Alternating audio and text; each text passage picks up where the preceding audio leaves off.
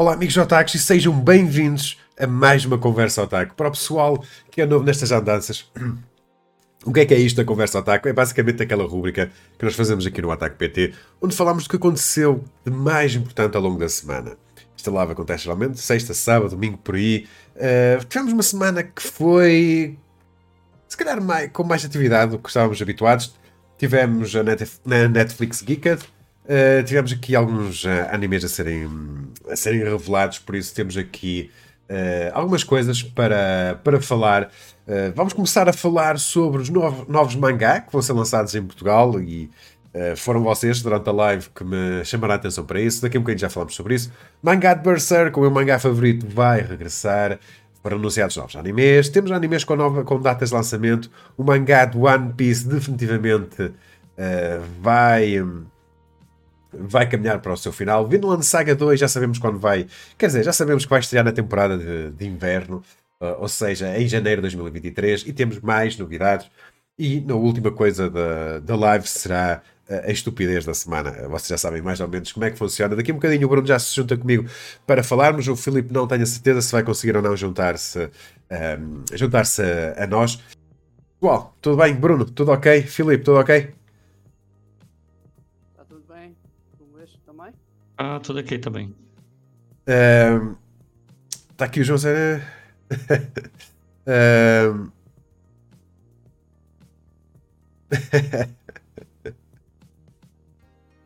um... Riziro para. Eu nem sabia que Riziro tinha um jogo para PS4, muito sinceramente. Muito fixe. O um, ReZero é daqueles animes que eu depois peguei, que inicialmente não peguei, pensei que ia ser clichê e afinal é espetacular. Está aqui o Vasco a dizer que o áudio do Bruno está muito baixo, a mim também me pareceu inicialmente. Uh, oh Bruno, fala aí qualquer coisa.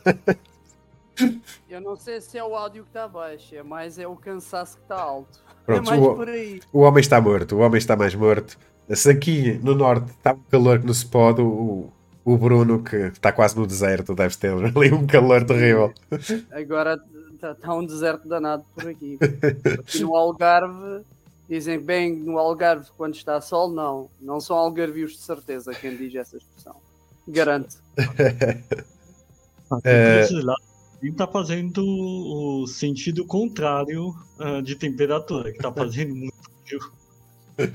Não, não, para aqui para estes lados está muito, muito, muito, muito calor mesmo. Olá Sérgio, tudo bem? Uh, e se calhar vamos arrancar então aqui com, uh, com as notícias. Será uma live para uma hora e meia, por aí, qualquer coisa assim do, uh, do género. Antes disso, uh, para aqui para o nosso canal do YouTube tivemos dois vídeos, daqui um bocadinho já falo sobre o, o outro. Uh, se o Wanted Deadpool preto, branco e sangue pela Gifloy, muito fixe, estou a gostar muito de fazer esta, esta coleção e tal como eu digo mais à frente no, no vídeo, uh, a Gifloy tem no, tem no site deles que eles vão lançar o Berserker, do, do, a, a banda desenhada do Keanu Reeves, por isso estou muito uh, entusiasmado, muito na expectativa para ver o que é que eles vão lançar. Eles têm feito bons lançamentos, gosto, estou a gostar muito desta série deles, por isso fica aqui a curiosidade, uh, o que é que vem aí. Amanhã, domingo, vai ser o vídeo de, dos mais recentes lançamentos da Midori Editora o Pequeno Tanuki volume 3 e o Tropicária. Uh, e na segunda-feira vai sair o vídeo uh, da aula dos livros, o Dante, uh, do Luís Louro, que está espetacular, uma banda desenhada espetacular. Por isso serão os planos para menos os próximos dois vídeos assim, serão, serão estes. Como vocês podem ver aqui, está muito fixe este Deadpool, um conjunto de histórias curtas à volta daqui deste, deste personagem que lá está, preto, branco e o vermelho, que é a cor do, do sangue. Uh, por isso, passem por lá e vejam, está muito, muito, muito fixe. Uh, depois, está uh, aqui o Vasco a dizer: Espero que a seguir a Giflay publique o Preto, Branco e Sangue de Moon Knight. Uh, eu acho que o próximo que vai ser vai, será o Electra. Acho eu, pelo menos eu não estou a acompanhar muito o que é que está a ser feito nos Estados Unidos, mas eu acho que depois do Deadpool veio o Electra. Mas posso estar enganado. Não era a primeira vez, nem há de ser a última. Está aqui o Jorge Rocha, sempre uma hora e meia. Eu espero bem que sim, que faz muito calor para estar aqui com as luzes ligadas. Mas não sei. Uh, isto já é, já é um meme. Nós dizemos sempre uma hora e meia e às vezes estamos. É o dobro. Uh, uh, depois está aqui o Silva a dizer: Boa noite, compensa comprar o City Hall. Ok, este foi um vídeo um tanto ou quanto polémico e, e que divide opiniões e. Opá, fica. Não é, opá, não é publicidade enganosa, mas, mas ao mesmo tempo também não é propriamente o mangá, pelo menos é a minha opinião relativamente ao, ao City Hall. O que, é que se, o que é que se passa aqui para este primeiro contacto uh, da Gradiva no mundo dos, uh, dos mangás? Um, que lá está, eu no vídeo de promoção que coloquei no Twitter, no Instagram, questionei se isto seria a Gradiva entrar com o pé esquerdo ou não no mundo dos mangás. Eu acho que para primeiro mangá, se calhar tínhamos outra coisa que não o City Hall, porque o City Hall é. Eu, eu aprendi isto que eu não sabia, na realidade é um manfra Uh, já sabia o termo técnico para, para os mangás feitos na, na Coreia do Sul, os manhwa, uh, mas o manfra basicamente é uma banda desenhada feita em França a tentar replicar o que é que é um, uh, um mangá, uma banda desenhada feita no, no Japão. Neste caso, a City Hall, o City Hall é uma banda desenhada que segue muito o estilo europeu, ok? Tem o formato em termos de tamanho de um mangá e fica-se por ali, mais ou menos, porque de resto é tudo exatamente uma banda desenhada. Uh, por isso é que eu fiquei assim um bocadinho, ok, a Gradiva está aqui a dizer que isto é um mangá. Será que eles olharam e viram, ok, um mangá está a vender muito no, em Portugal, está a dar 20 a 0 à, à banda desenhada à, à, dos, dos restantes países. E, uh, ok, a gente mete isto, não é um, bem um mangá, mas a gente faz aqui um marketing à volta de a dizer que isto é um mangá e o pessoal compra. Uh, o maior exemplo de, uma, de um mangá deste género uh, será o Radiant, o, do Tony Valente, uh, que foi uma banda desenhada estilo mangá feita em França e que foi publicada no Japão mais tarde. Uh, e foi basicamente a primeira obra francesa a ser publicada como mangá no Japão e ganhou uma, uma adaptação para anime. O City Hall já, nem, já segue um caminho um, bocadinho diferente porque nem sequer o sentido de leitura dele é o mesmo de um mangá. Ou seja, no Radian, uh, que também é um manfra, eles optam por aproximar muito ao estilo japonês, lê-se da direita para a esquerda. Aqui no City Hall eles nem se esforçaram muito para esse. Para isso, é, lê-se como se fosse um livro ocidental, ou seja, da esquerda para a direita. É uma banda desenhada autêntica. Um, por isso é que eu fico, ok, será que isto é realmente para o primeiro lançamento e dizer que é um mangá uh, e não vou falar aqui mais sobre a terminologia se é mangá ou manga, uh, se é o melhor o, a melhor coisa que eles podem lançar, tipo, fico um bocado na dúvida, mas em termos de, de trabalho, acho que a Gradiva fez um bom trabalho. Uh, como vocês podem ver aqui, um mangá com sobrecapa. Uh, e a sobrecapa tem umas coisas muito fixe, fica, fica, ficou mesmo muito fixe. Achei estranho, uh, agradativa quando fez publicidade, mostrou a capa, fez ali uma resenha, uma, a sinopse, basicamente, mas nem sequer referiu que isto era um mangá com capa. Uh, é um mangá que custa 12 euros, 2 euros acima do que costumam custar os normais aqui. Uh, tendo a sobrecapa, acho que ok, pode justificar um bocadinho. Uh, em termos de qualidade de página, a câmera aqui não consegue captar porque tem o, o contraste mais ligado, mas estas páginas são aquelas cinzenta mais mais amarelado, não, não era propriamente aquela página totalmente branca. Uh, não gosto muito, mas também não é assim uh, nada um deal breaker. Não, não vejo assim nada de, uh, de negativo. Se calhar ali no, no, perto da lombada conseguem perceber que tem aquele, aquela coloração um bocadinho mais amarelada. Lê-se da esquerda para a direita, como vocês podem ver aqui, o que significa que a lombada está ao contrário. Vocês nos mangá que têm em vossa casa, vocês inclinam a cabeça para a direita para lerem o título como isto está feito ao estilo ocidental, este mangá tem o título ao contrário, ou seja, vocês para lerem têm que inclinar a cabeça para o outro lado. O que basicamente faz com que vocês na vossa prateleira vão ter títulos virados para um lado e títulos virados para o outro. E outra coisa que eu estou aqui a mostrar no, no título é que isto é típica obra europeia, ou seja, com muito texto, muita coisa a ser explicada, muito diálogo. E vocês veem aqui no vídeo que fica com. Uh, fica a arte fica com muito texto à, eu, à volta. Eu, eu, acho que fica muito congestionado o que eu estou a ver. O, o, o, que eu sinto é que há muito ruído na, na arte. Por causa de tu expores o texto, fica muito ruído. E, e não é apelativo. Não é apelativo nesse aspecto. eu, uh, lá está, vocês vêm aqui arte aqui sempre à volta, mas em termos de arte eu até gostei. Eu acho que City Hall tem uma boa arte. Um, a história, basicamente, eles proíbem uh, o papel nesta, nesta história. Pensem numa espécie de um Tect Op Destiny ou assim, qualquer coisa do género, só que naquele caso era a música, aqui é o papel. Mas temos aqui um, uma espécie de uns golems, uns monstros e por aí fora. Tem alguma ação. Uh, volta e meia, o estilo de arte tenta aproximar-se mais do estilo japonês, mas também aqui nota-se influências um, ocidentais. Não acho que seja uma, má obra, mas, por exemplo, sendo isto, uh, acho que isto resultava melhor se calhar em tamanho maior e ser lançado como uma banda desenhada, não como mangá. Uh, se eu vou continuar a fazer coleção ou não, muito sinceramente, não sei. Eu acho que quando sair o segundo volume e por aí fora, eu pensei que eram 5, mas depois corrigiram-me nos comentários do YouTube, afinal são 7. Uh, claramente eu li, eu li mal. Um, curiosamente, em França lançaram os 7, porque dividiram isto em duas temporadas. Uh, primeiro lançaram X número, X volumes, depois mais. Curiosamente, a primeira temporada, que acho que são só 3 volumes, foi que lançaram em Espanha há uns anos valentes atrás e nem sequer lançaram os restantes. Uh, não sei. Uh, não sei se, se a Gradiva vai lançar todos. Uh, o pessoal da Espanha só lançou a primeira temporada do mangá. Uh, eu acho que eles vão, vão, querer lançar tudo. Acho que vai depender muito das, das vendas. eu não estou muito dentro do, do programa da Gradiva, nem os conheço propriamente. No, neste vídeo houve pessoal que me disse que o segundo volume ia ser lançado no próximo mês. Uh, se for é um ritmo excelente. Nós não ficamos muito habituados aqui em Portugal a ter ritmos assim tão acelerados. Vemos a devir com o Demon Slayer tentar fazer isso, mas uh, há outras obras como o Samurai X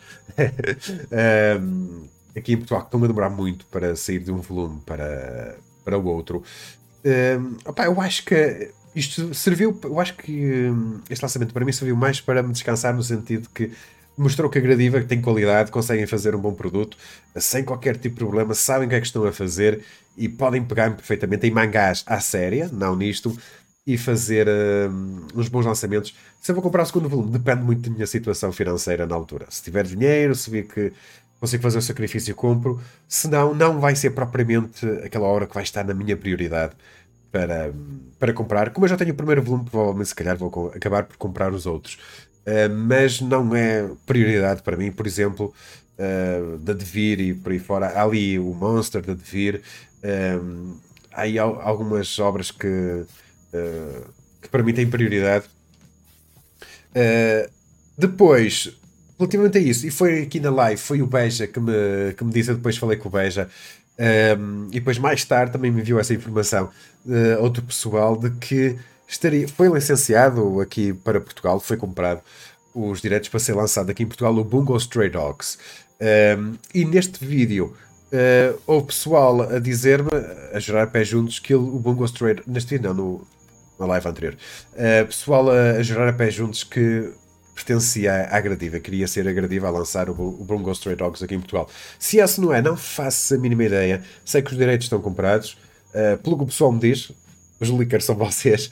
Uh, acho que está em boas mãos. O pessoal da Gradiva parece-me ser perfeitamente competente. A única coisa que eu falei aqui no, no vídeo foi mesmo que se eles começarem a lançar é para levar até ao fim. Uh, neste momento o Bungo Stray Dogs tem 22 volumes. Um, nós já vimos a JBC aqui em Portugal a ficar a, a, meio dos lançamentos. Já tivemos outros lançamentos também que acabaram por ficar. Uh, opa, só espero que se eles começarem realmente a lançar o Bungo Stray Dogs e vi muita gente contente nos comentários, um, opa, que sigam aquilo. Que sigam aquilo até ao, até ao fim. Uh, opa, nem que façam como a de vir e demore muitos meses, mas eu acho que era importante quando se pega numa obra, levar aquilo até, até ao fim. No Instagram, quando publiquei isso, lá está, pessoal nos comentários a dizer-me que, se, que era agradiva, que tinha comprado os direitos. Opa, se foi, se não foi, não sei. Uh, vamos ver o que, é que, o que é que eles dizem. Se vocês sabem mais alguma coisa que não, se conhecem o nosso, o nosso e-mail, o Beja é costuma ser o, o leaker dessa, destas informações. Uh, Deixem-me só ver o que é que vocês estão aqui a dizer. Está uh, aqui o Vasco a dizer: Samurai X só sai quando a devir acorda numa quinta-feira e lembra-se que tem que publicar isso em Portugal. Está uh, aqui o Daniel a dizer: Acho que a gradiva devia começar com one-shots, como por exemplo o Hotel. Uh, porque se as vendas não correrem bem, quem sofre é o colecionador. Não, pá, neste caso, a Gradiva não começou assim do zero, ou seja, é alguém que tem experiência em lançamentos. Uh, por exemplo, faz muito sentido a Sendai, uh, enquanto cresce, publicar one-shots e a própria Midori também publicar obras relativamente curtas e licenciamento barato.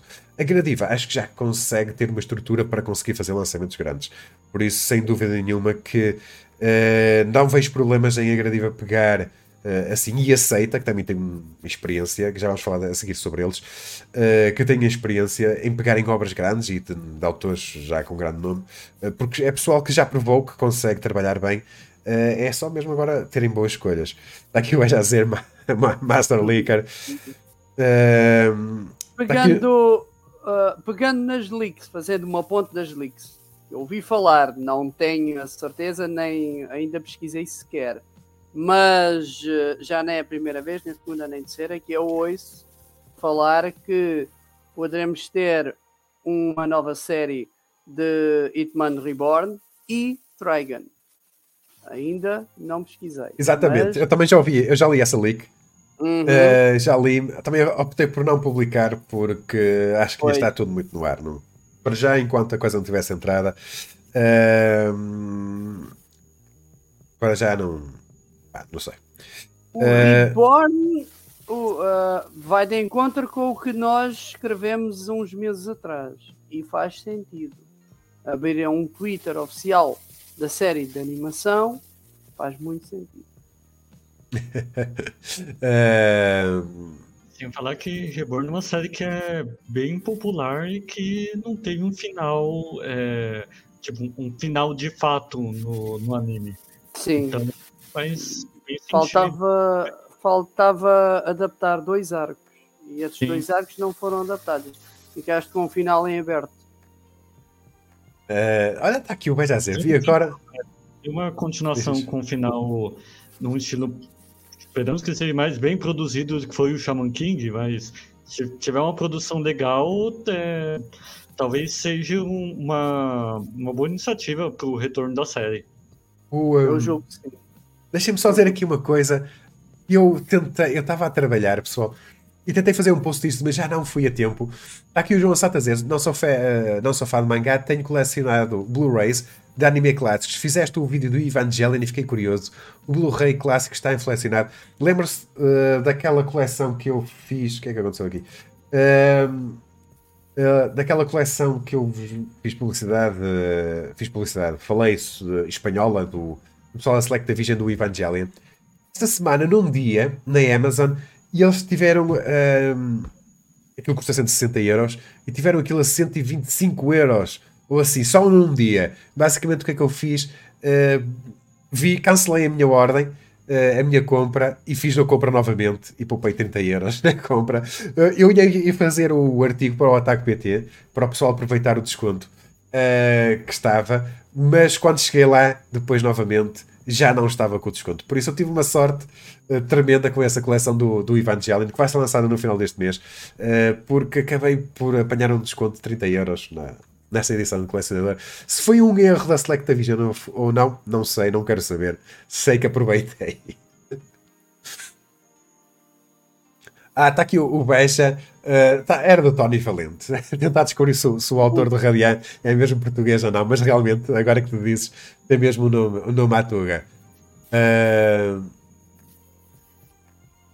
Está uh, uh, aqui o Silva a dizer: Este leak é baseado em jurar a pé juntos, cheira-me a, fake hype. Estou muito fã, só queria até acontecer até aprovarem. Lá está. Um, o, uh, o pessoal que essa tipo de informação veio uh, do Instagram. Se vocês forem ver o post que eu fiz, uh, eu coloquei lá que qualquer coisa de Bungo Story Dogs, já não me lembro, e depois nos comentários estava alguém a dizer que, tinha, que era mesmo a, a gradiva que ia publicar. Opá, se é ou se não é, também. Eu faço confiança no pessoal que nos faz comentários, mas sim, qualquer dia alguém passa-nos a perna. Uh, não, digo, não digo que não. Uh, Trigun, já se fala muito do regresso de Trigun. Uh, vamos ver se isso vai acontecer ou uh, nem por isso. Depois, isto sim, para isto, of Stray Dogs pá, nunca puxou muito por mim.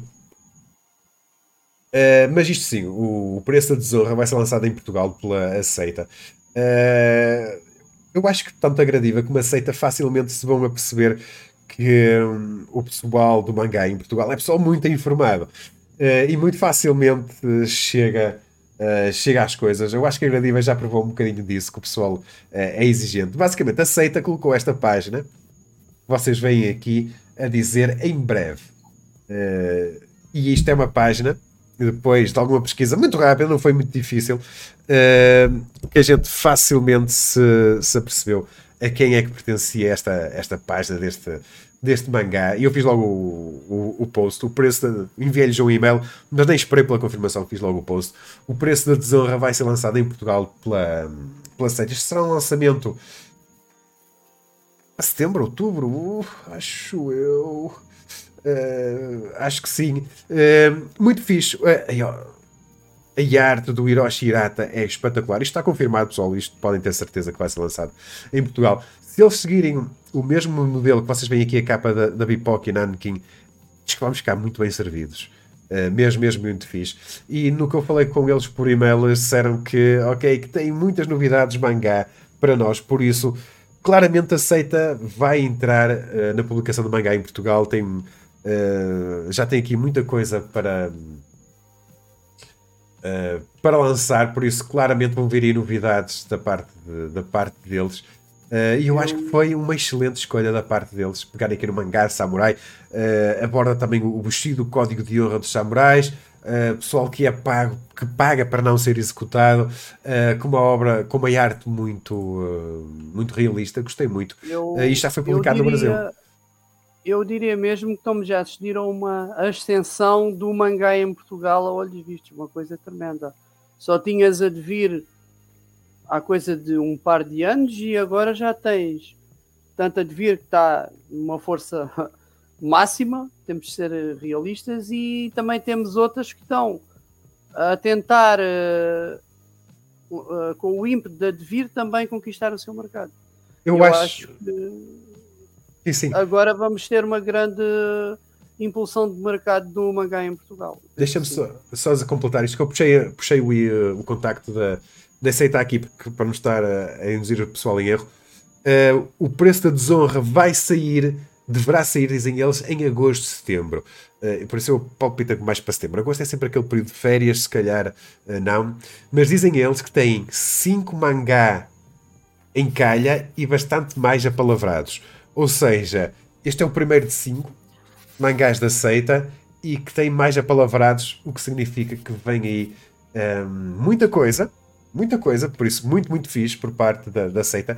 E eu acho que, pontos pegando o Bruno e o raciocínio do Bruno, uh, acho que finalmente podemos começar a ver aqui um boom. Uh, eu acho que o pessoal da banda desenhada uh, finalmente se começou a perceber que, ok, o, eu acho que se calhar o mercado do mangá em Portugal consegue ser mais lucrativo do que o das bandas desenhadas não sei. Um, e que, ou pelo menos é o, é, atualmente é o que está mais apelativo, que tem mais faz, claramente, tem mais visibilidade. E toda a gente agora quer ir ali buscar. Vimos a Gradiva, que lá está, que eu critiquei um bocadinho porque claramente lançou um, um primeiro livro eu acho que naquele hype do mangá, mas que tecnicamente não é propriamente um mangá. Uh, estamos à espera do primeiro lançamento à série do mangá deles. Uh, e vemos aqui a seita e mostra que se calhar outros editores vão começar a olhar para aqui e, eh, e, pensar, ok, toda a gente está a virar para o mangá, se calhar vamos começar a ter aqui lançamentos. O que acontece é concorrência, concorrência, ficamos todos uh, uh, a ganhar e eu acho que há espaço para tudo. Temos aquele mangá básico, uh, com básico digo dos 9,99 uh, de Devir, que são aqueles capa colorida, páginas a cores. Temos espaço para o mangá 12 euros, como vimos agora aqui a, a gradiva com uma sobrecapa ok? E depois, se calhar, temos como o preço da desonra, que o palpita-me que será um mangá mais caro, mas que será um tratamento mais prémio, como o pessoal do Brasil fez. Uh, aquele mangá que se calhar vai custar mais, mas será maior, uh, se calhar capa dura, não sei. Uh, oh Filipe, tens ideia de se no Brasil isto foi lançado com capa dura ou, uh, ou foi capa mole? Como é que foi o lançamento aí no Brasil? Tens ideia? Então, é essa informação que eu estava buscando aqui no, eu vi pessoal online, quando fui procurar sobre este, sobre este mangá, e vi o pessoal no Brasil muito contente com este lançamento da, da Pipoca Nankin, eh, que foi no volume único e gostaram muito do, do trabalho. É, o, pessoal da Poco Nankin atualmente está realmente bem em alta por aqui, não só pelo lançamento desse mangá, mas também pelos lançamentos do, das obras do Junji Ito. E deixa eu ver aqui. E o, o lançamento deles realmente é, é, meio que diferenciado em comparação com, a, com as outras editoras. E, é, e é, é, acho que é volume único mesmo. No, é, eles devem ter lançado em volume único por aqui e é. é não sei se é capa dura, que é aquele ah, lugar onde eu. Tá aqui, não, tá aqui o Daniel, tá aqui o Daniel nos comentários a dizer que foi capa mal. Um, Está aqui o José a dizer: quantos mais editoras melhor, existem imensos mangás muito bons para adaptar e a realidade também é boa para as editoras melhorarem o seu preço. Eu espero bem que sim. Uh, só espero que não façam como as gasolineiras e combinem. claro que eles dizem que não, mas combinem os preços entre eles. Uh, mas não, eu acho que isso não acontece. Uh, e nós saímos a ganhar. depois, claro, vêm aqueles brindes, aquele mangá quer fazer aquela capa colorida para se distinguir uns dos outros e por aí fora. muito, muito fixe. Por isso, está aqui o Domingos. Até, diz, diz. Eu até começo a achar que depois vão existir edições limitadas, com outros extras também, com algumas tiragens também, de os especiais, como tu disseste muito bem no, no Iber, com, com alguns bónus. Eu acho que sim, se este mercado agora se lançar, porque é uma coisa que tem que começar de algum sítio, e o mangá agora em Portugal eu sinto e e todos também ah, aqui nos comentários também já falaram, estamos a sentir uma, um maior impulsionamento, estamos a sentir um maior destaque, mas também estamos a assistir, e uma coisa muito boa, a uma maior variedade. E eu acho que aqui é a palavra-chave, variedade, porque tu não podes uh, conquistar o mercado apenas com uma demografia. Tu tens que ir a várias demografias. E sim, essas sim. demografias, como também uh, o Samuel Silva está aqui muito bem, falta shoujo, claramente. O, um, o próximo, por falar em Shoujo, que não, é, não tem nada a ver com Shoujo, uh, o próximo lançamento da Sendai vai ser um mangá de ficção científica. Por isso também estou curioso, porque eu já vi a Sendai a lançar horror. Um, a Ilha dos Gatos é um mangá mais pequeno, que se lê assim muito rapidamente.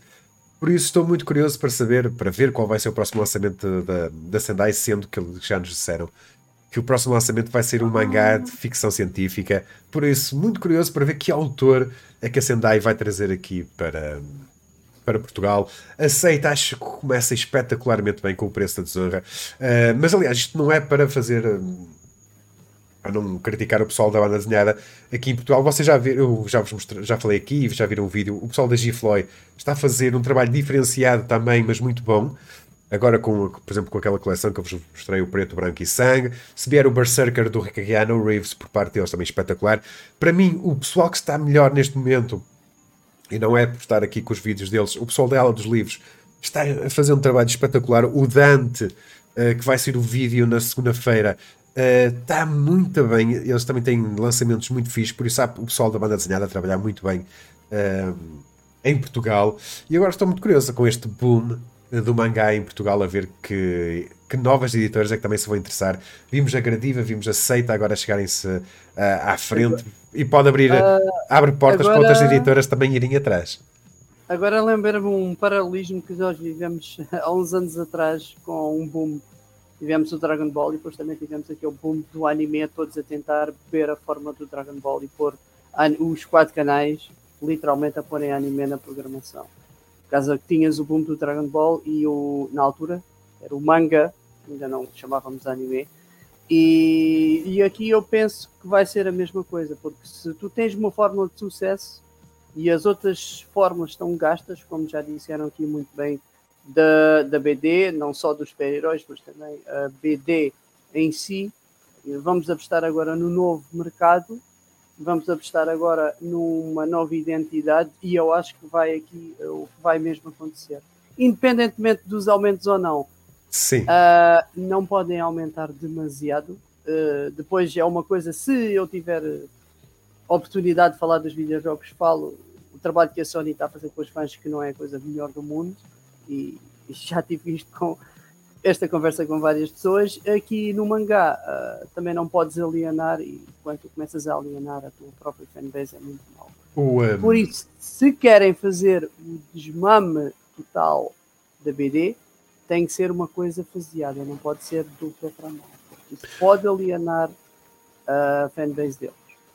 Exatamente, está aqui o Domingos a dizer, e nós noticiamos isto, na banda desenhada portuguesa temos a obra do Filipe Melo a, a, concorrer ao prémio Eisner, que é espetacular e que eu vi muito pouca gente opa, a fazer publicidade. Eu acho que a maior parte do pessoal não, se teve, não teve a percepção do quão grande é o facto de hum, termos a banda desenhada dele a concorrer para um prémio Eisner. Uh, aliás, eu publiquei essa notícia, partilhei no Instagram e pá, muito fixe. E ele respondeu-me de volta. Uh, por isso, Felipe Melo, muito fixe.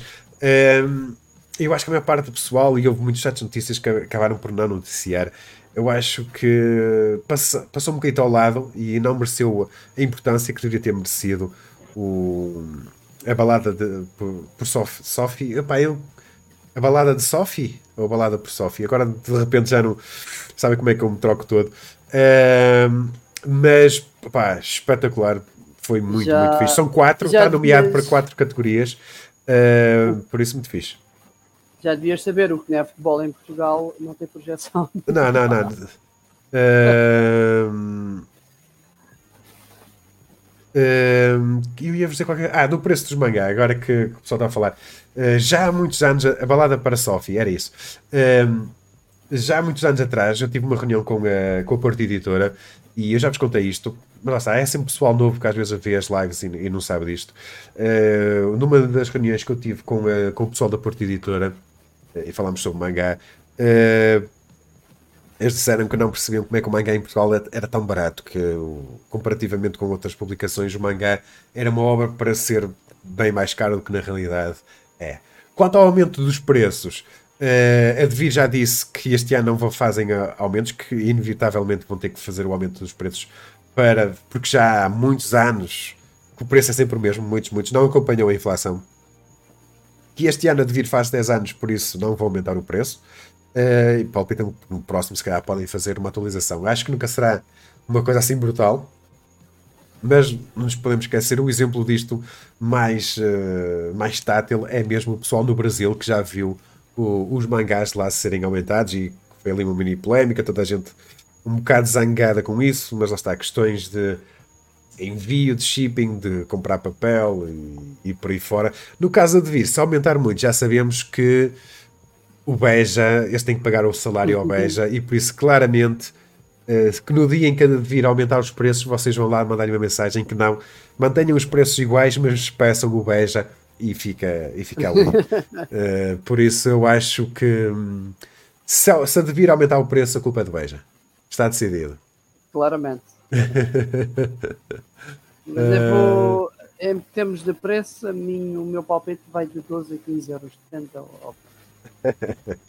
Não, eu acho, eu acho que aumentar é pai para 12 euros. Um aumento 1, 2 euros. E, uh, mais que isso, acho que não. Mais do que isso, acho que não. Depende é, das menos... obras, porque eles, sim, por exemplo, o One Piece vão ser vários volumes. Sim, mas o, o, Sim, são claro. 3 em 1 e são, são, eu, isso já são, já são mangás mais, uh, com lançamentos mais irregulares. Estou a falar daquele volume Sim. típico de 200 páginas, uh, Jujutsu ou por aí fora. Chainsaw Man, não sei se já. Lá está que agora nós passámos a nossa vida a fazer pressão para vir o Jujutsu, agora começou, vamos começar a fazer pressão para eles trazerem o, Chainsaw Man para, para Portugal. Uh, uh, uh, E de resto, acho que ficamos por aqui. Eu não sei que algum de vocês tenha mais informações queiram partilhar. Veja, não sei se quer saber fazer mais alguma coisa. Uh, se não, o One Piece já vem com o preço, com o aumento. Posso já adiantar. Ah, é, o que eu posso adiantar também relativamente a vir, o que falei com eles é que temos os lançamentos que eles fizeram, aquela live connosco que tínhamos lançamentos, uh, que estão atrasados porque tiveram, tiveram um, atrasos no Japão para o aprovamento, a aprovação das, um, dos mangás por isso basta atrasar lá que atrasa os lançamentos aqui também. Por isso eles, uh, os lançamentos deles vão estar mais, uh, mais atrasados. Eu abordei no, no sentido se fazíamos outra live, se anunciávamos novos mangás, uh, se eles queriam dizer novas datas de lançamento. E basicamente o que me foi dito pelo Devir foi que ainda não estava em condições de dar datas de lançamento porque a coisa atrasou no Japão e por isso, atrasado no Japão, eles estão dependentes que o Japão diga uh, mais alguma coisa. Salvem o emprego do Beja. uh, depois, temos aqui um artigo super interessante do pessoal deste, uh, do, do João, desta, do João, não, do Bolas, do Bruno, sobre as tartarugas. Eu estava a pensar noutra coisa. Uh, eu estava a pensar. de me esquecer de dizer uma coisa. O, o Bruno publicou este, este post das tartarugas ninjas que já passaram aqui para Portugal. Eu estava a isso porque vi no TikTok alguém que claramente leu este post porque subitamente, no mesmo dia que nós publicamos este post, alguém no TikTok põe um excerto do episódio no TikTok a mostrar as cenas do anime, uh, a cidade de Lisboa, a dizer Porto e, e o pessoal e por aí fora. Por isso, alguém leu isto, foi para a internet à procura do episódio e colocou no, no TikTok. Por isso, achei piada do género.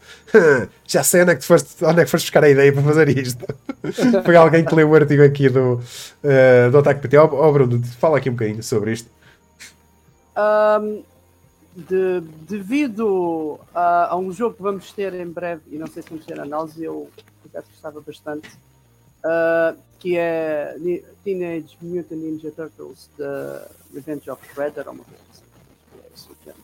E se na eventualidade fazemos análise, eu gostava de vá, renovar um pouco a memória, ou seja, eu tinha a volta de 9 anos, eu era passadão para esta mesma ideia. O principal foi muito possivelmente os primeiros grandes heróis da, da minha vida. E deparei-me com este episódio. Eu não estava nada à espera, nada, nada, nada, de assistir a um episódio onde falassem de Portugal com os Tartarugas Ninja.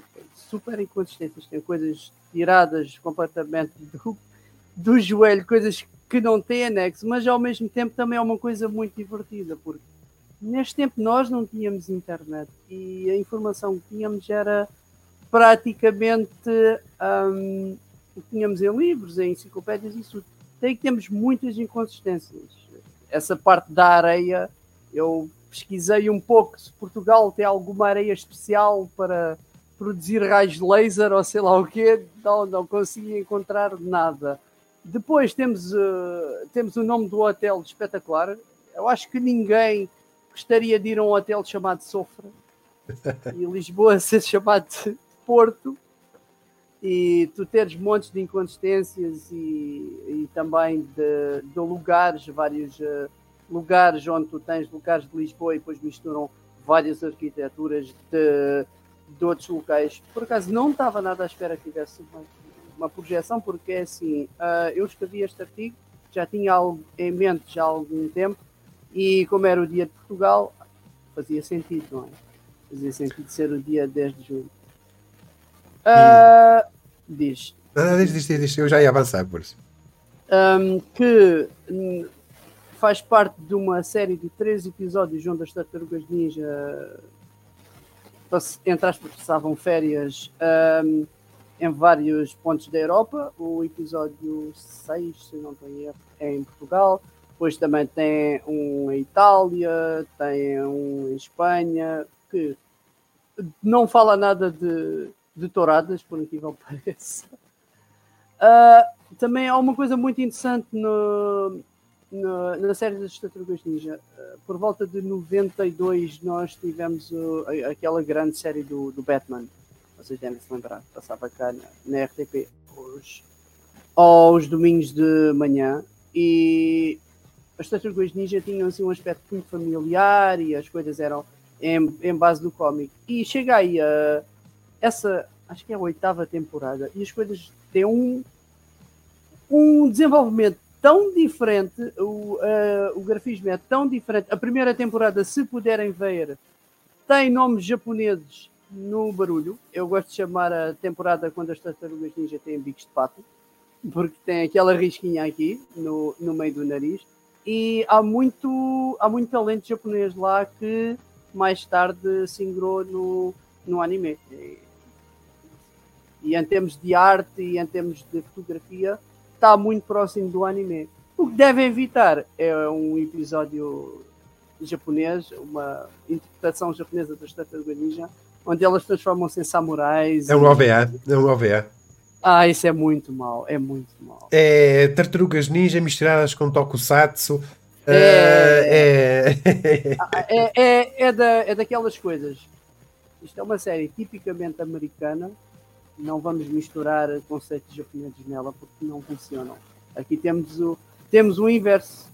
Normalmente a japonês é melhor e tudo, não é? Uh, mas não, neste contexto aqui não. Estamos a falar de uma série com valores tipicamente americanos e quando mistura japonês, embora seja ninja, mas o ninja aqui é mais um pretexto pelas armas e apenas isso. Caso não saibam, uh, o nome ninja foi banido no, no, no Reino Unido, é Teenage Mutant Hero Turtles, eu não sabia, soube há pouco tempo, que pela, por causa de incentivar ninja, armas e essas coisas todas, uh, retiraram do título Ninja. Por acaso eu em alguns sítios havia Hero e via uh, Ninja Turtles e agora já percebi uh, tá, já encontrei. Está aqui, estava à procura do. Estava aqui à procura do OVA, se o pessoal quiser ir ver. Teen, uh, Teenage Mutant Ninja Turtle Superman Legend. Uh, isto foi um, um anime de mil. São dois episódios, isto é de 1996 Uh, foi animado pela Base Media, pela B-Media. Uh, o pessoal que animou, deixem-me só ver. Que animou. Deixem-me ver se tem, se tem aqui algum anime conhecido. Uh, animou muita pouquinha coisa. a série mais recente deles é o Getter Robo Arc, que eles animaram em conjunto com o estúdio A-Cat o ano passado, mas não animaram assim nada de uh, de especial. Uh, dois episódios, 1996. Uh, eh, e é basicamente elas transformarem-se uh, com aquelas armaduras tipicamente tokusatsu. Sim, é, é muito, é muito mal. Eu não conhecia esses OVA. Tipo, pelas imagens, é, é feio o negócio. É, é, o que é que eu posso dizer? É, é bizarro e, e, é um, e, é uma coisa bizarra, não é que é o bizarro de Jojo, é um bizarro mau. Isto é, este é muito mau. Uh, porque tu pegas nos conceitos da série e tentas transformá-los em japonês, esquece. É como nós tivemos aqueles desastres da Marvel, uh, tentaram fazer o Wolverine, tentaram fazer o Iron Man, acho que era os X-Men também. Blade e. Não, coisa não foi Há certas coisas que não se devem misturar. não, mas Enquanto... também foi para aproveitarem mesmo a, o hype à volta das tartarugas em 1996. Também foi a única coisa que foi animada no Japão por parte, por parte deles. Uh, relativamente às tartarugas ninja, depois não, nunca mais fez, uh, e fez nada lá. parece o, o escritor do episódio é muito conhecido, este Michael Eden, que estive a ver, uh, ele tem muito currículo no, no bucho. Eu estou a ver. Uh, e estava aqui a ver quem fez o. Tu vais te rir, mas quem fez o design de personagens desse anime uh, das Tartarugas Ninjas foi o mesmo a pessoa que fez o design de personagens uh, da série anime Sonic X, que o pessoal aqui em Portugal se conhece. por isso, lá está. Não, o Sonic X passou cá na SIC. Pois, e o design de personagens desse OVA das tartarugas foi, foi o mesmo designer do Sonic. Uh, por isso, claramente, o pessoal está em todo lado. Uh, depois, uh, grande notícia para mim. Uh, eu queria que fosse este o desfecho. Havia pessoal que achava que não. Vocês depois digam nos comentários. O mangá de Berserk vai então regressar a 24 de junho. Basicamente, o que é que isto vai acontecer? Eu já tinha publicado um artigo há ah, o ano passado, cujos assistentes do Kentaro Miura queriam continuar a obra se a família dele deixasse eles diziam eles que achavam que esse era o que o autor queria. E basicamente temos agora a confirmação por parte da Young Animal, a revista onde o mangá é publicado, a dizer que sim. Uh, que vão continuar. Uh, a obra vai continuar, vai chamar-se então uma obra original de Kentaro Miura, uh, do estúdio Gaga, que é o estúdio que ele criou com os seus assistentes para fazer mangá, e supervisionado pelo Koji Mori. o Koji Mori é um amigo de infância deles que o Kentaro Miura consultava uh, relativamente à história do Berserk, para onde é que devia ir, para onde é que não devia. O, ele diz-lhe que o Kantaro Miura já lhe tinha dito como é que queria terminar o Berserk, que ele, melhor que ninguém conhece mais ou menos como é que a história ia ser, ia ser contada, e por isso uh, a revista, juntamente com um, os assistentes e com eles, chegaram a um acordo e vão continuar a história para dar um términos uh, a Berserk, tal como o autor queria e já tinha decidido como é que ia fazer.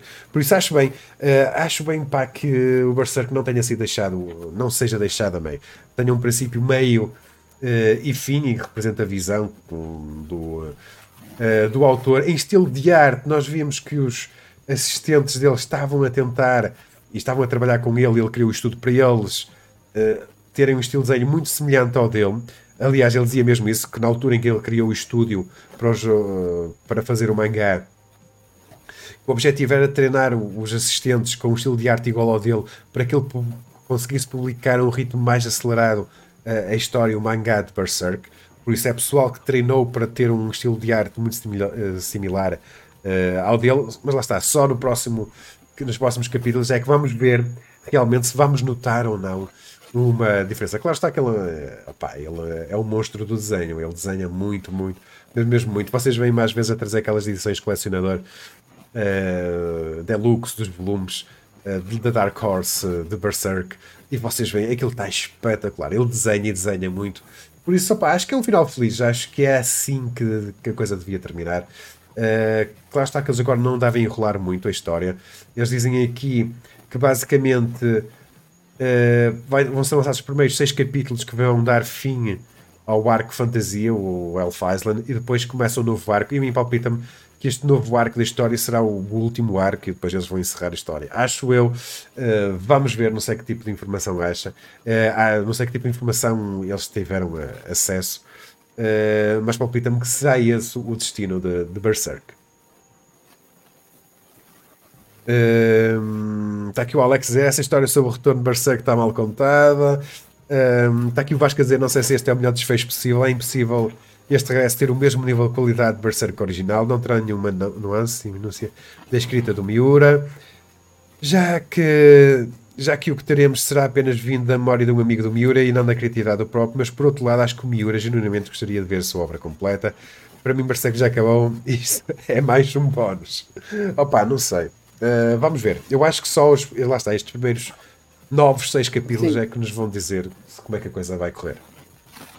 É, talvez a, a, questão, a questão mais complicada é, do, desse, desse retorno com, com esse colega do Miura e é, com, com o pessoal que ajudava ele no, no mangá é que talvez o que o cara, o que né, esse amigo de infância dele saiba, é, possa ser só uma, tipo, vamos dizer assim, uma visão daquele momento. Afinal, o, não sabemos se o Miura, talvez, no meio do caminho, claro. no final da história, poderia mudar a poderia mudar o, o, desfecho de algum personagem ou de algum plot. Então, meio que a gente vai ver um, a visão do, do Miura sobre a história naquele, naquele momento em que, é, tipo, que ele estava determinando determinados pontos da história. Então, podemos dizer que a, que a gente vai ver ali é só uma, apenas uma parte e não todo do, do que talvez ele queria mostrar. Eu, uh, o, o sabor que eu estou a sentir aqui é mais ou menos como nós temos uma uma adaptação anime que é parcialmente adaptada e depois tem um final uh, adaptado à própria, à própria série. É o que eu estou aqui a sentir, porque nunca, por muita informação que tenhas, tu nunca vais conseguir criar uma obra própria. Por muita informação que tenhas, por arte que tenha, tu não és a pessoa que está uh, a sentir a desenhar. Tu estás apenas a seguir indicações. É como estás a fazer um trabalho, tens aqui, tens estas indicações, tens a fazer um trabalho desta forma. Mas repara, mesmo tu seguires informações de trabalho e seguires padrões, tens sempre formas diferentes de trabalhar. E aqui vai ser a mesma coisa. Vai se dividir em dois polos.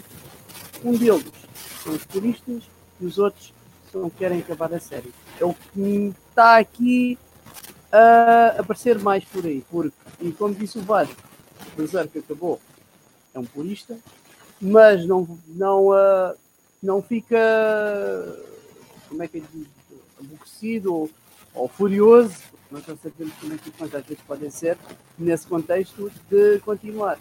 Eu acho, e, e concordo com o Vasco, que o autor queria acabar a história, não só por ele, o gato, mas também pelos fãs. É uma, vais ter uma coisa que é inacabada. Tu tens o, o Hunter x Hunter que ficou ínfame por essa publicidade. É uma coisa que nunca vai acabar. One Piece, agora, já vamos falar daqui a pouco, não é? Uh, também, é um, também sofre um pouco com, com esse contexto, mas aqui eu acho que se vai dividir entre dois, esses dois polos. Opa, eu, eu, eu acho que a parte mais, uh, mais recente, nós temos uma situação assim, assim similar, terá sido com um, o High School of the Dead. E eles optaram, opa, a obra ficou por ali. O, um, o ilustrador, quem desenhava, fez o Triad X, uh, mas diz ele que não tem coragem de continuar a história, embora aquilo era uma obra dos dois, porque ele não, dizia que não ia conseguir, não conseguia pensar ou explicar ou guiar a história na mesma direção que o autor da School of the Dead tinha. E eu gostei muito da School of the Dead, acho que era muito fixe. Eh, e também foi uma pena, também foi alguém que morreu muito cedo e que ninguém estava uh, nada à espera. Uh, o vejo aqui a falar de Blitz. Blitz, que eu não tenho aqui a notícia para, para falar, mas que vai, já está. Já estão a gravar as vozes do anime, por isso claramente ah. a coisa já deve estar mais perto do, do lançamento. Um... não tem nada a ver. Coisa, nós, a série que vamos falar disto.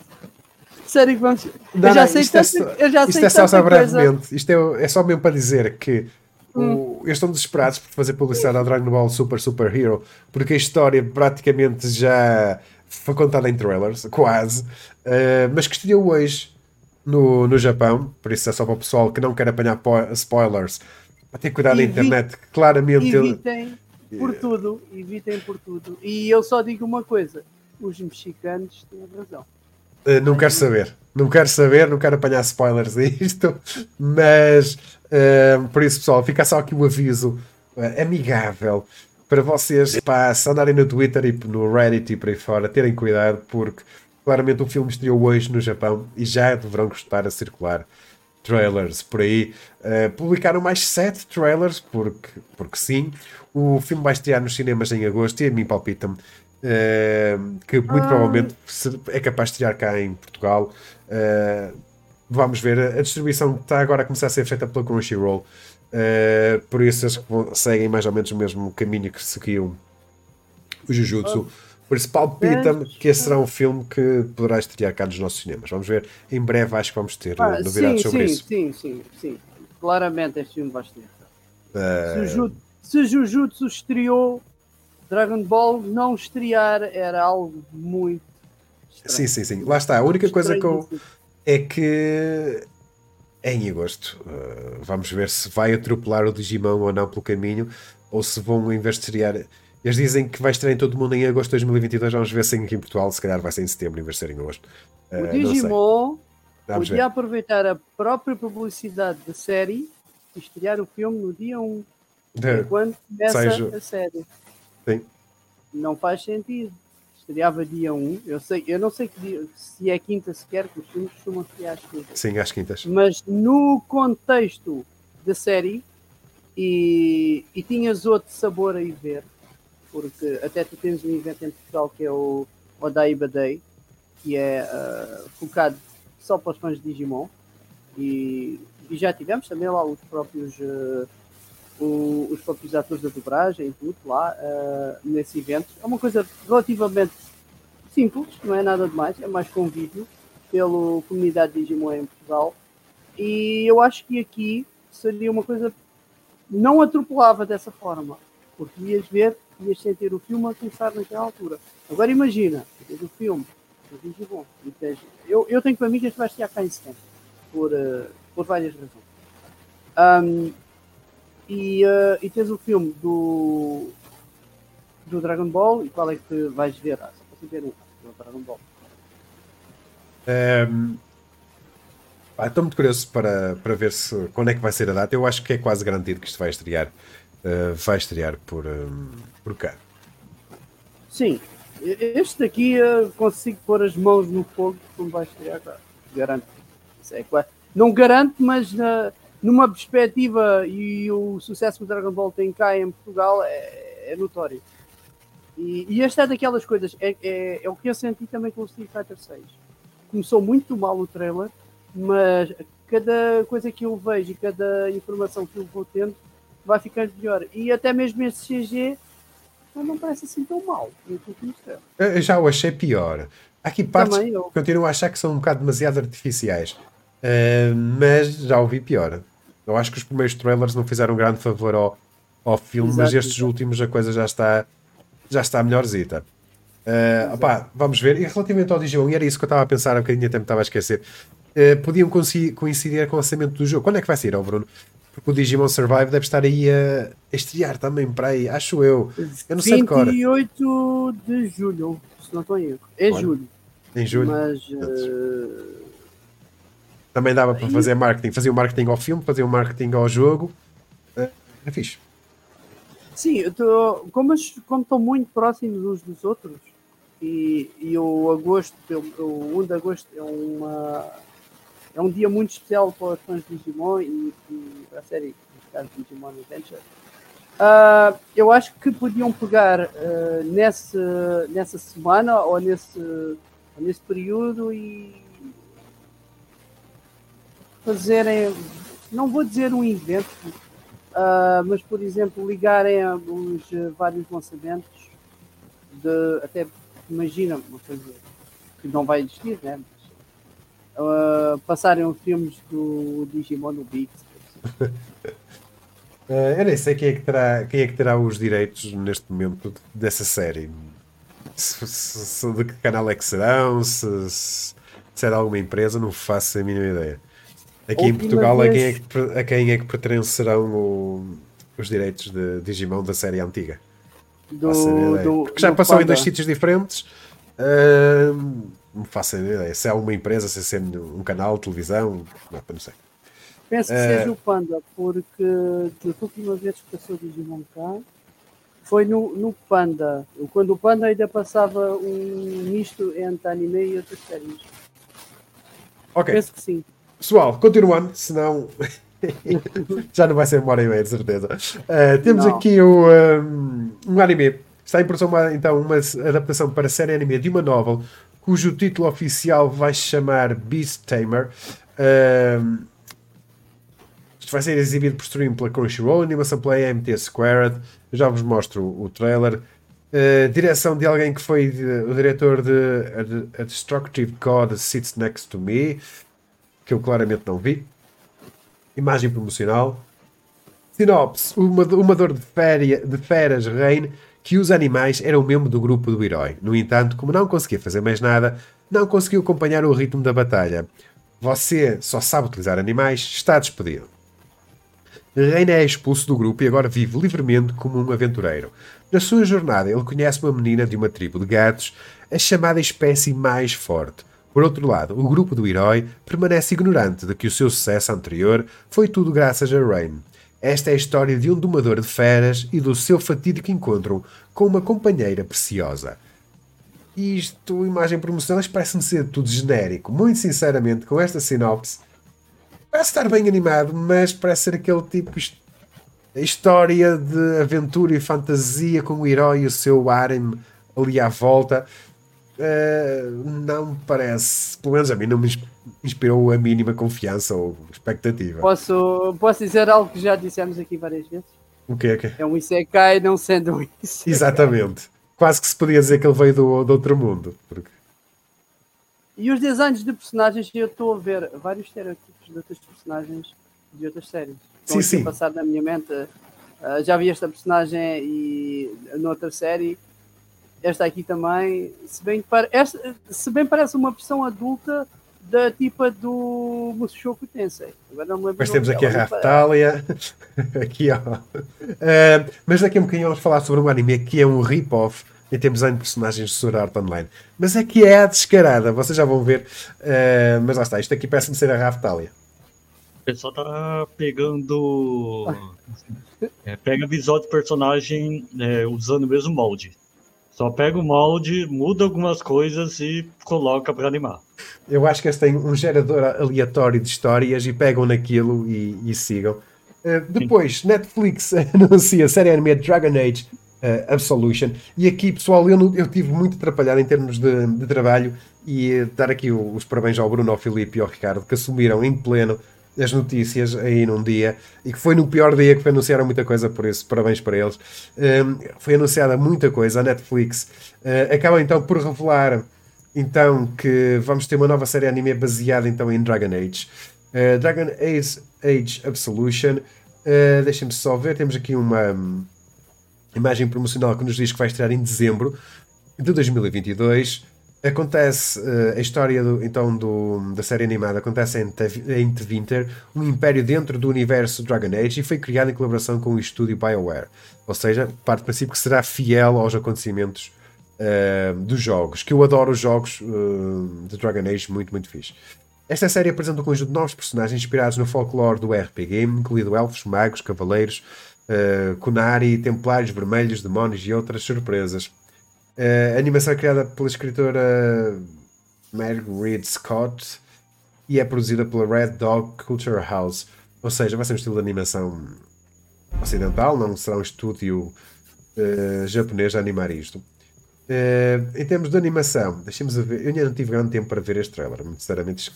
Para mim, quase que é um react. É aqui a ver isto pela primeira vez. Uh, mas claramente Vamos só ver aqui. Aqui a Colaf tem um cheirinho de, de outros animes que já vimos na Netflix. Provavelmente o Castlevania aqui em alguns momentos. Não parece mal, isto é um teaser trailer, também não dá muito para, para ver.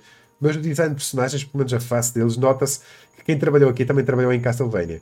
Um, ou pelo menos tentou fazer alguma coisa parecida. Não me parece mal, não me parece mal. Uh, eu acho que vai depender muito da, da narrativa. Porque o Dragon Age tem, tem um lore espetacular. Eu gosto muito do Dragon Age pela sua, pela sua história e universo. E se eles conseguirem capturar essa magia para esta série animada, acho que a coisa pode resultar.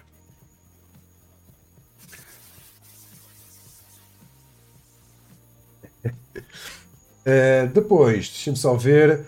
Netflix anuncia a série anime Castlevania Nocturne. Uh, estávamos à espera, já tinham dito que iam fazer, um, que iam fazer isto. Foi o Bruno que escreveu uh, este artigo. Uh, o pessoal da Powerhouse Animation Studios, ou seja, Fica em Casa, é o mesmo pessoal que animou a, a anterior série. Um, Castlevania Nocturne segue Richard Belmont, o filho de Trevor e Sifa, e Maria Reinhardt, um, numa França fictícia durante os eventos da Revolução de 1900. 1792, a dupla vai ter que enfrentar uma cidade infestada por um exército de criaturas sobrenaturais controladas pelo próprio Drácula. Um, vocês viram, a Netflix e o pessoal já tinha dito que a história de, um, do Trevor já tinha terminado naquela, naquilo que nós vimos, naquelas séries, e que se iam debruçar, iam acompanhar agora as histórias do. Um, ehm, do filho. O, o Bruno depois até escreve aqui embaixo que são, uh, são os protagonistas do, do jogo. Uhum. Uh, pelo menos dois jogos, não é, Bruno? O Castlevania Round of Blood e o Castlevania Symphony of the Night, certo? Sim, uh... o Castlevania Symphony of the Night são personagens e no Round of Blood tu controlas o Richter. Quer dizer, tu controlas o Richter de início no Symphony of the Night. Tu tens aquele What is a man? A miserable pile of secrets. Toda a gente já deve ter visto isso. But enough talk. Have it you. Lá com o Drácula. O, o teaser o Round of Blood é, é muito underrated. É. E se jogares do PC Engine mesmo, uh, ainda é melhor. Eu, eu gosto muito dessa versão do PC Engine. Uh, mas já está, o teaser trailer também não dá para mostrar muito. Uh, Rudy, obrigado por subscreveres. Uh, aqui o teaser trailer basicamente mostra que o design e o estilo de animação vai ser igual ao, ao anime anterior, não dá para ver. Para tirar aqui muito mais uh, conclusões. Uh, depois, temos aqui um trailer que revela a data de estreia da adaptação para série anime do mangá Uncle from Another World, eh, que parece ser aquela história, ou pelo menos aquela anime que vai ter aquele, alguns momentos nonsense, assim um bocado bizarros. Uh, animação pela Atelier Pontrack, uh, que eu não faço a mínima ideia se eles animaram alguma coisa, ou seja, será este o primeiro, a primeira animação. Uh, outono de 2017, o sobrinho Takafumi foi ao hospital visitar o seu tio, que acabou de acordar de um coma de 17 anos. No entanto, Parece que ele perdeu a razão, já que afirma ter estado num outro mundo chamado Grand Bahamar todo esse tempo e até parece falar uma língua estranha. Mas tudo muda quando seu tio, um humano comum, lhe mostra que aprendeu a usar magia no outro mundo. Assim, quando Takafumi percebe que a magia que o seu tio usa é completamente real, ele propõe que use as suas habilidades para se tornar um youtuber de sucesso. Agora, cuidando dele, Takafumi e o seu tio começam a envolver-se no streaming, enquanto o seu tio lhe fala de vez em quando sobre a sua vida no outro mundo. Uh, em termos de design, parece ser diferente. Os personagens parecem estar mais carregados. O design de personagens. Uh, aliás, o, o Filipe até fez uma coisa muito fixe. Uh, acho que foste tu, Filipe, que no Twitter colocaste a aparecer o Sonic nos óculos, não é? Sim. Eu estava agora a ver isso mesmo, Sonic 2. Né, esses primeiros segundos desse trailer é tipo. É, ele cita claramente Sonic Tales, tem a imagem é claramente do jogo, tem é, Mega Drive, tipo, que é Mega, o desenho do Mega Drive real. No, e tem, sim. Ali. Aí eu, eu vendo, vendo isso daí, tipo, fui pesquisar se, se a série tinha algum envolvimento pra, com a SEGA, e por incrível que pareça, a SEGA é, deu, deu pro, vamos dizer assim, pro protagonista da série o, o título de tio oficial da SEGA. Tanto que tem um vídeo, um vídeo, acho que no, no, no canal da Kadokawa que é, mostra o, o protagonista da série indo até a, sede da SEGA para receber do, de um cara fantasiado de Sonic. Esse cara é, vestido de Sonic entrega um papel com o título oficial de tio da SEGA. Então a SEGA está envolvida, pelo menos indiretamente, no, com, com, com esse anime. Epá, e a animação Epá, não, me parece má. Tu acho que acabaste de me vender a série quando falaste dessas coisas da SEGA. Sinceramente, estou muito interessado porque eu tenho a certeza que vais ter mais easter eggs da SEGA. Ah, sim, sim. Sem dúvida nenhuma que vais ter easter eggs da SEGA. Uh, por isso, basicamente podemos apelidar que isto é, é, então a série anime sobre o tio da SEGA. O tio da SEGA. uh, Já... não me parece mal. Entre, entre, o tio da SEGA e o Segata Sanshiro, qual é que será mais o, o, o, tio da SEGA? Porque se bem que este pode ser o novo, o Segata Sanshiro foi a dos anúncios de Sega Saturn. Se vocês não viram os anúncios, vocês vejam, são espetaculares. Uh, por isso, pessoal, apontem aí, espero ser fixe. Vai estrear então dia 6 uh, de julho, por isso já estivemos bem mais longe. Já falta menos de um mês para estrear. Creio que talvez essa série é, vá mais pro lado de. Tipo, um lado nonsense do, do, da, de Sekai, de jogos de fantasia. Então talvez ele é, foque sim. bem mais na comédia do sim, que sim, é, na parte fantasiosa. Mas uh, também me dá a impressão que tens um bocadinho de drama envolvido. Pá, não sei, eu acho que. Deu-me essa impressão. Eu acho que vai ser mais comédia, vai ser aquela comédia nonsense, sei que vai ser aquele anime que tu vês os episódios para te rires e, e por aí fora. Pá, não sei. E andas a caçar referências a cada frame. E aí tal, não sei, provavelmente, provavelmente. Uh, mas também fiquei um bocado curioso com isto. Depois o Felipe publica esta notícia, Oshinoko vai ser adaptado para um anime. Nós já tínhamos publicado uh, a leak é, aqui no Ocidente nem tanto, mas no Japão existe muito hype aqui à volta deste anime. Não sei muito bem porque lá está, não conheço uh, a franquia, mas no Japão há muito que se andava a criar hype à volta disto. Uh, o anime, uh, em termos de direção, não é propriamente. Não vejo aqui no, no staff ninguém propriamente aqui a destacar-se. imagem promocional. Um, basicamente, isto é alguém que começou a sua carreira como assistente dos criadores do mangá Dead Man Wonderland e é muito fixe, pessoal. Quem nunca viu Dead Man Wonderland deve definitivamente ver. É muito fixe. Conta a história então aqui do, do Washinoko. Uh, a Yoshino, 16 anos, é uma linda e talentosa idol que é adorada pelos seus fãs. Ela é o epítome da pureza, mas nem tudo que luz é ouro. Goro Honda é uma ginecologista de uma zona rural e grande fã de Ai. Então, quando a idol grávida aparece no seu hospital, ele fica mais do que perplexo. Goro promete um prato seguro, um parto seguro, mas mal sabe ele que um encontro com uma figura misteriosa resultaria na sua morte prematura, ou assim ele pensava. Abrindo os olhos, Goro encontra-se no colo da sua amada Idol e descobre que ele renasceu como Akumarin Oshino, o filho recém-nascido de Ai. Com o seu mundo de cabeça para baixo, Goro logo descobre que o show business está cheio de espinhos e que o talento nem sempre traz sucesso. Será ele capaz de proteger o sorriso da sua amada Idol? Por isso é uma espécie de um anime Isekai. Todos nós sabemos que o Japão adora o seu Isekai. Um, pá, vai envolver aqui uma, high, uma idol e por aí fora. A mim não me diz assim grande coisa, mas no Japão é uma, uma franquia adorada, muita gente a fazer hype. Um, está aqui o Vasco ainda a falar do anterior. Espero que tenha muitos easter eggs, muita coisa que eu conheço. Um, está aqui o Samuel a dizer: Quero muito ver Oshinoko, ouvi dizer muito bem uh, do mangá e como dizer não é assassinar. Uh, depois temos o rip-off oficial de Sword Art Online. É que isto foi feito, pessoal, à descarada. Quando vocês virem a animação de género, isto é Sword Art Online. Uh, então, Black Summoner já tem uh, data de estreia.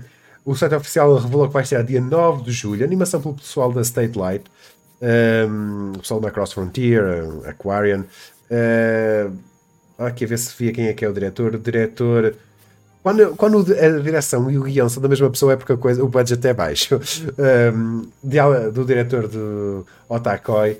Um, e vou-vos mostrar o, o, o, trailer e vocês vão ver que há aqui elementos que faz muito lembrar Sword Art Online. O design do protagonista uh, faz lembrar muito isso. Um, os ataques que ele, que ele faz, uh, até a própria paleta de cores, faz muito paleta lembrar. De cores, muito mesmo. Agora que falas disso, muito mesmo. Depois, claro está, que temos um slime, porque um anime sem slime não, já não é um anime deste género. Um... Ai, esse G passa atrás. Ai, tão mal. É aquele 3D cel shading é, é para ficar mais barato. Lá está, este não é propriamente, não vai ser o anime com o maior budget uh, do mundo. Depois temos uma cena que é tipicamente, estão a ver aqui, é, é Sword Art Online. Uh, o pessoal numa masmorra, um, um monstro deste género, o ataque, uh, depois lutas com CG, o Kirito a atacar, que pelos vistos vai ter uma armadura ou alguma coisa assim do outro género, e depois um estilo de CG diferente Dá bem só, você, não, este é, temos este estilo CG, que é CG com um bocadinho de cel shading ali pelo, pelo meio, mas depois vamos ter um CG ainda pior que é este, que é o CG de PlayStation 2. Uh, eh, que é este aqui. Não, mas espera lá, a imagem está toda E depois acelerada. temos o Kirito. Depois temos o Kirito. a imagem está toda acelerada. A imagem estava toda acelerada, não sei se vocês conseguiram reparar. Uh, não sei se é propositado. Eu noto que o CG vocês sabem que o CG só, se, com, só consegue animar a 12 FPS. Nós vamos ver uh, alguns uh, animes antigos e vamos perceber que as cenas de ação em CG têm paragens. Então o que é que eles agora estão a fazer? Eles estão a acelerar, dá-me a perceber, uh, o CG que é para dar a ideia de fluidez e não parar. Está aqui a Erika a dizer genérico Sword Art Online. Uh, mas, mas mauzito, muito mauzito. Uh, pronto. Sim, okay. agora esta parte. Parece, tá, parece que tens ali uh, o resto ali a 25 e ali estava a 60 FPS. Opa, antes, é o que é, não vou pegar nisto. Não, não vou. Uh, não, decididamente não. Eu lembro bem, tem acho que série, séries de Tokusatsu costumam fazer isso para mostrar velocidade em cenas de, de, de, ação. Então eles estão meio que replicando uma coisa que já é usada em, em Tokusatsu. Ou seja, porque eu estou a ver, eles tinham essa limitação porque eles não conseguiam adaptar e, e tu tinhas o, os fotogramas ali em metades e agora tu aumentares a velocidade, aumentares os fotogramas, dá uma ideia de, de fluidez, mas ao mesmo tempo super artificial. Lá está, numa série com um budget baixo como esta, claramente eles são limitados por isso. Lá está que naqueles filmes CG eles conseguem animar a frames grandes, porque lá está, também têm mais budget para, para fazerem isso. Mas aqui em séries, em que os episódios, o preço por episódio não é grande coisa, claramente isto fica demasiado budget e a coisa agora, não resulta muito. Agora que o Filipe estava a dizer isso, tem lógica. Sim. Tem lógica. Uh, mas pronto, vamos ver, dia 9 de julho, cá vamos ter as nossas conclusões. Para o pessoal que gosta da Kyoto Animation, uh, Sound Euphonium, ou Big Euphonium, vai regressar. Vai ter um OVA dia, em 2023 e uma terceira temporada em 2024.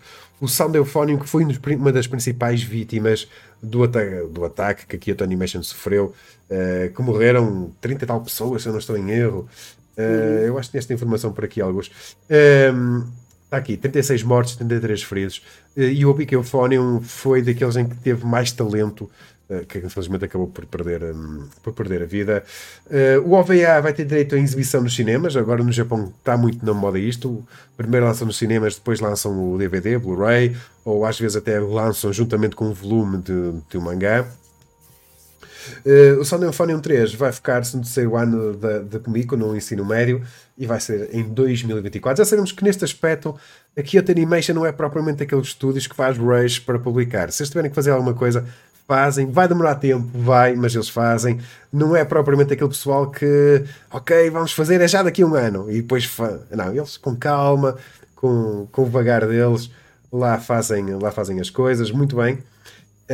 Um, o, o, o, teaser de, de animação, de anúncio é isto, basicamente, é uma imagem estática Uh, não dá para ver nada, uh, mas pronto, sound, o que é importante o pessoal reter é que o Sound Euphonium vai, uh, vai regressar. Eu pessoalmente gosto muito como fazem os anúncios dos Resident Evil. Temos de ver os remakes. Vais ter o do 4 para o ano, mas eles não anunciaram há dois ou três anos atrás. Yeah. Anunciaram agora, vai ser para o ano. Uh, a indústria dos videojogos podia seguir esta deixa, porque a indústria. Olha o Dragon Age, há um bocadinho falámos sobre o, anime. O Dragon Age, o próximo, já foi anunciado há uma série de anos e depois que lá está, o pessoal Sei sempre, lá, a, já, o pessoal sempre a fazer pressão, o pessoal sempre a fazer pressão para o jogo lançar porque eles anunciam as coisas e só depois passado 4, 5, 6 anos é que as lançam e que lá está, o pessoal depois vai pressionando. Enquanto é assim não, não revelam nada, não existe pressão, eles conseguem trabalhar com tranquilidade, quer seja adiado, quer, se, quer não seja, o pessoal não sabe, por isso não existe aquela pressão para as claro, coisas existia, acontecerem. Existiam rumores e o mimo do Bloodborne, como sempre, vai ter o mimo do Bloodborne. Depois temos aqui um anime opa, que eu não estou muito entusiasmado com ele, vocês digam. Um, novo trailer de Shine On Bakumatsu Boys. Uh, eu não gosto do, do, design de personagens nem do estilo de animação. Um, vocês vocês falaram uma coisa uh, há uns hum. tempos atrás e, e veio-se confirmar. O quê, o quê? É, por o mesmo, é por o mesmo tipo que desenhou o Shaman King. Ah. É, fizeram essa comparação, mas é, é o Hiroyuki Takei, é o mesmo autor. O, é... lógica. A gente fez a, essa comparação umas leves atrás e só depois Sim. que. Só foi. Fui saber foi, que foi. era autor. Nós já vos vou mostrar o trailer. Este novo trailer basicamente mostra o tema de abertura e encerramento, mas eu não vos posso mostrar claramente. Uh, o pessoal do Genos Studio, o pessoal do Golden Kamuy, Genocide Organ, uh, que até é um estudo competente, mas eu não gosto muito da maneira como estão a animar isto. Vou só ler a sinopse. A história acontece na época em que os samurais governam o Japão. No entanto, os Shinsengumi foram praticamente exterminados por um inimigo desconhecido, exceto um sobrevivente. Sete criminosos foram escolhidos como substitutos dos Shinsengumi eh, para garantir a lei e a ordem em Kyoto. Uma organização de substituição ultra secreta é iniciada.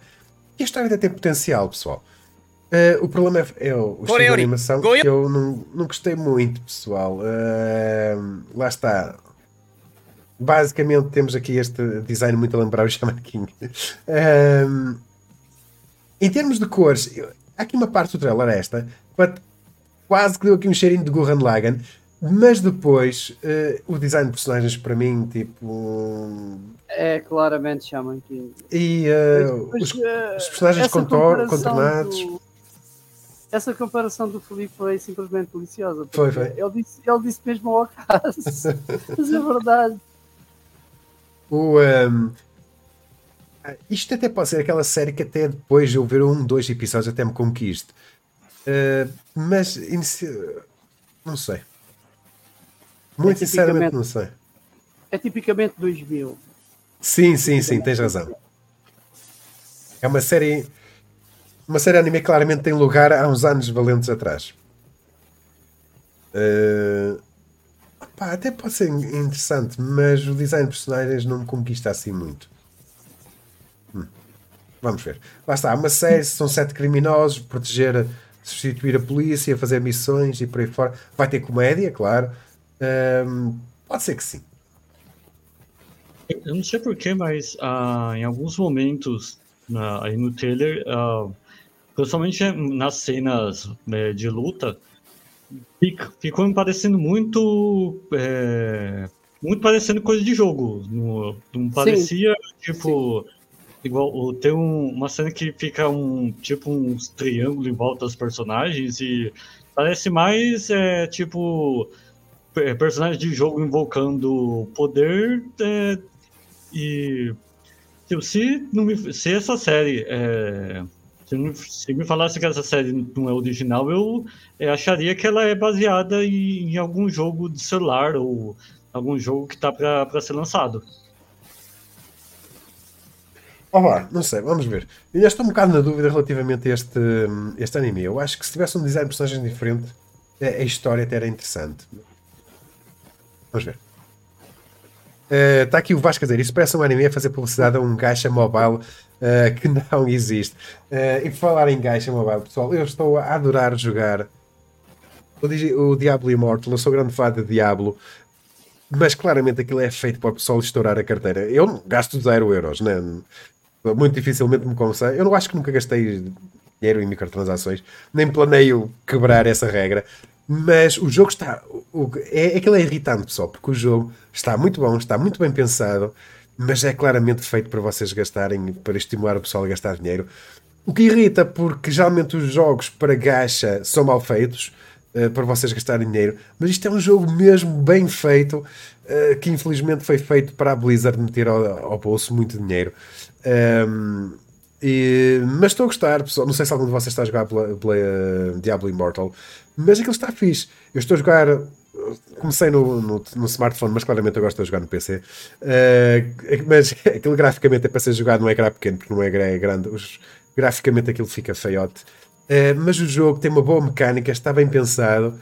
Uh, é pena, é o resto aqui à volta, o pessoal da Blizzard, não tem vergonha. Sabe, pessoal que não tem vergonha na cara é o pessoal da Blizzard. Fogo. Ah, é, é demais. Eles têm boas ideias, eles não têm boas ideias. O pessoal que trabalha para eles, que faz os jogos, sabe fazer bons jogos, mas como empresa, opa, aquilo é só meter dinheiro ao bolso. É, até mete impressão.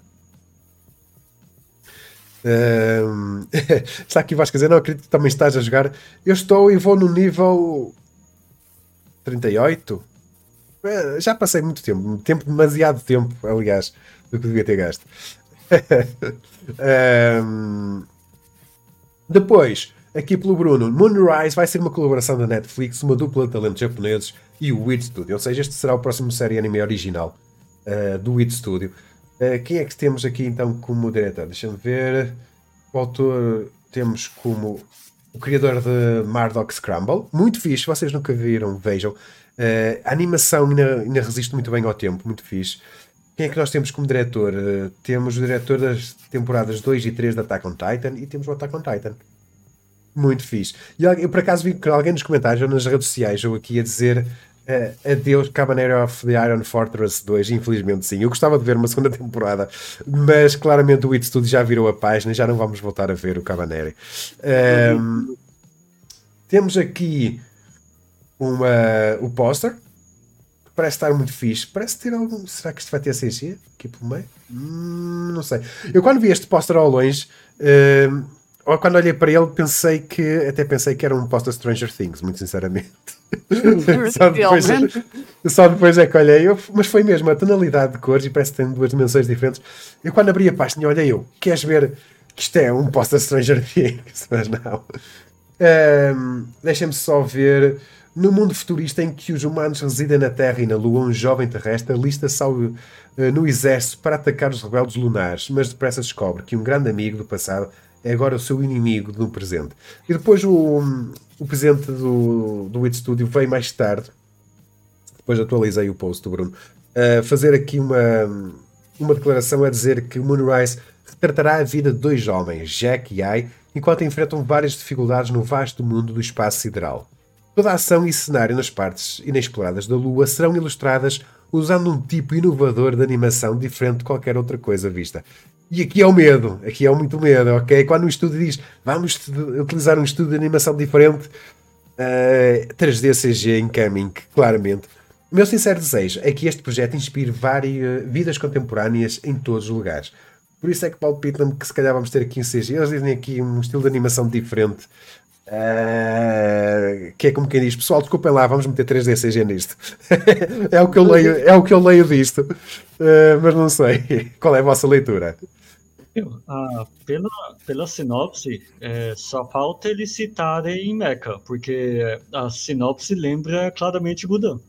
Sim. É, é, tipo, guerra espacial, um planeta contra o outro, é tipo, plot sim, sim de vários governos que, que, que, já foram lançados. Só falta, só falta o Mecha mesmo para essa série. por acaso, olha, por acaso tenho saudades. Tenho saudades de ver um, um anime eh, espacial, de naves espaciais, de luta. Nós temos Gundam e depois temos muito pouquinha coisa assim do, do vais género. Ter agora, vais ter o Gundam em, outubro, o próximo Gundam, porque já não tem. Sim, sim, é a próxima série. Gundam já. Passado muitos anos, muitos anos mesmo. Tiveste uh, o em que é uma protagonista. Isso, isso é um spin-off. Agora, Gundam mesmo. Acho que foi o Iron Blooded Brothers. Acho que foi Iron o... Blooded, acho que sim, para qualquer coisa do género. Uh, mas por acaso tenho saudades de ver um bom uh, filme espacial com naves espaciais, uma, uma, uma história política por trás e por aí fora. Por acaso tenho saudades de ver um, um anime desse género. Uh, depois, Cyberpunk Handrunner Edge, Edge Runners, a estreia no mês de setembro. Também foi o. Ah, foi o Filipe, ia dizer que foi o ano mais não. Foi o Filipe. Uh, vai estrear. Isto é base, vai estrear em setembro. É bem, vão ser 10 episódios, animação pelo estúdio Trigger. E quando vocês vão ver, quando vos mostrar o trailer, vocês claramente se vão perceber que, ok, não há dúvida nenhuma, está animado pelo pessoal da, da Trigger. Uh, tal como o próprio nome indica, este Cyberpunk Edge Runners é baseado no jogo Cyberpunk 2077, que o pessoal da CD Projekt Red não desiste. Oh, mas este pessoal tem uma coisa. Eh, já que o The Witcher fizeram o mesmo, eles lançam um jogo, mas depois continuam a trabalhar, continuam a melhorar, sai DLC no Cyberpunk 2077, apesar de todas as críticas, eles continuaram a trabalhar, a melhorar o jogo, a corrigir os bugs. Vai sair uma próxima expansão. Uh, eu ainda não joguei o Cyberpunk 2077. Acho que o Bruno. Chegaste a jogar, não chegaste, Bruno? Chegaste, chegaste, fizeste a análise. Sim, uh, fiz a análise, sim.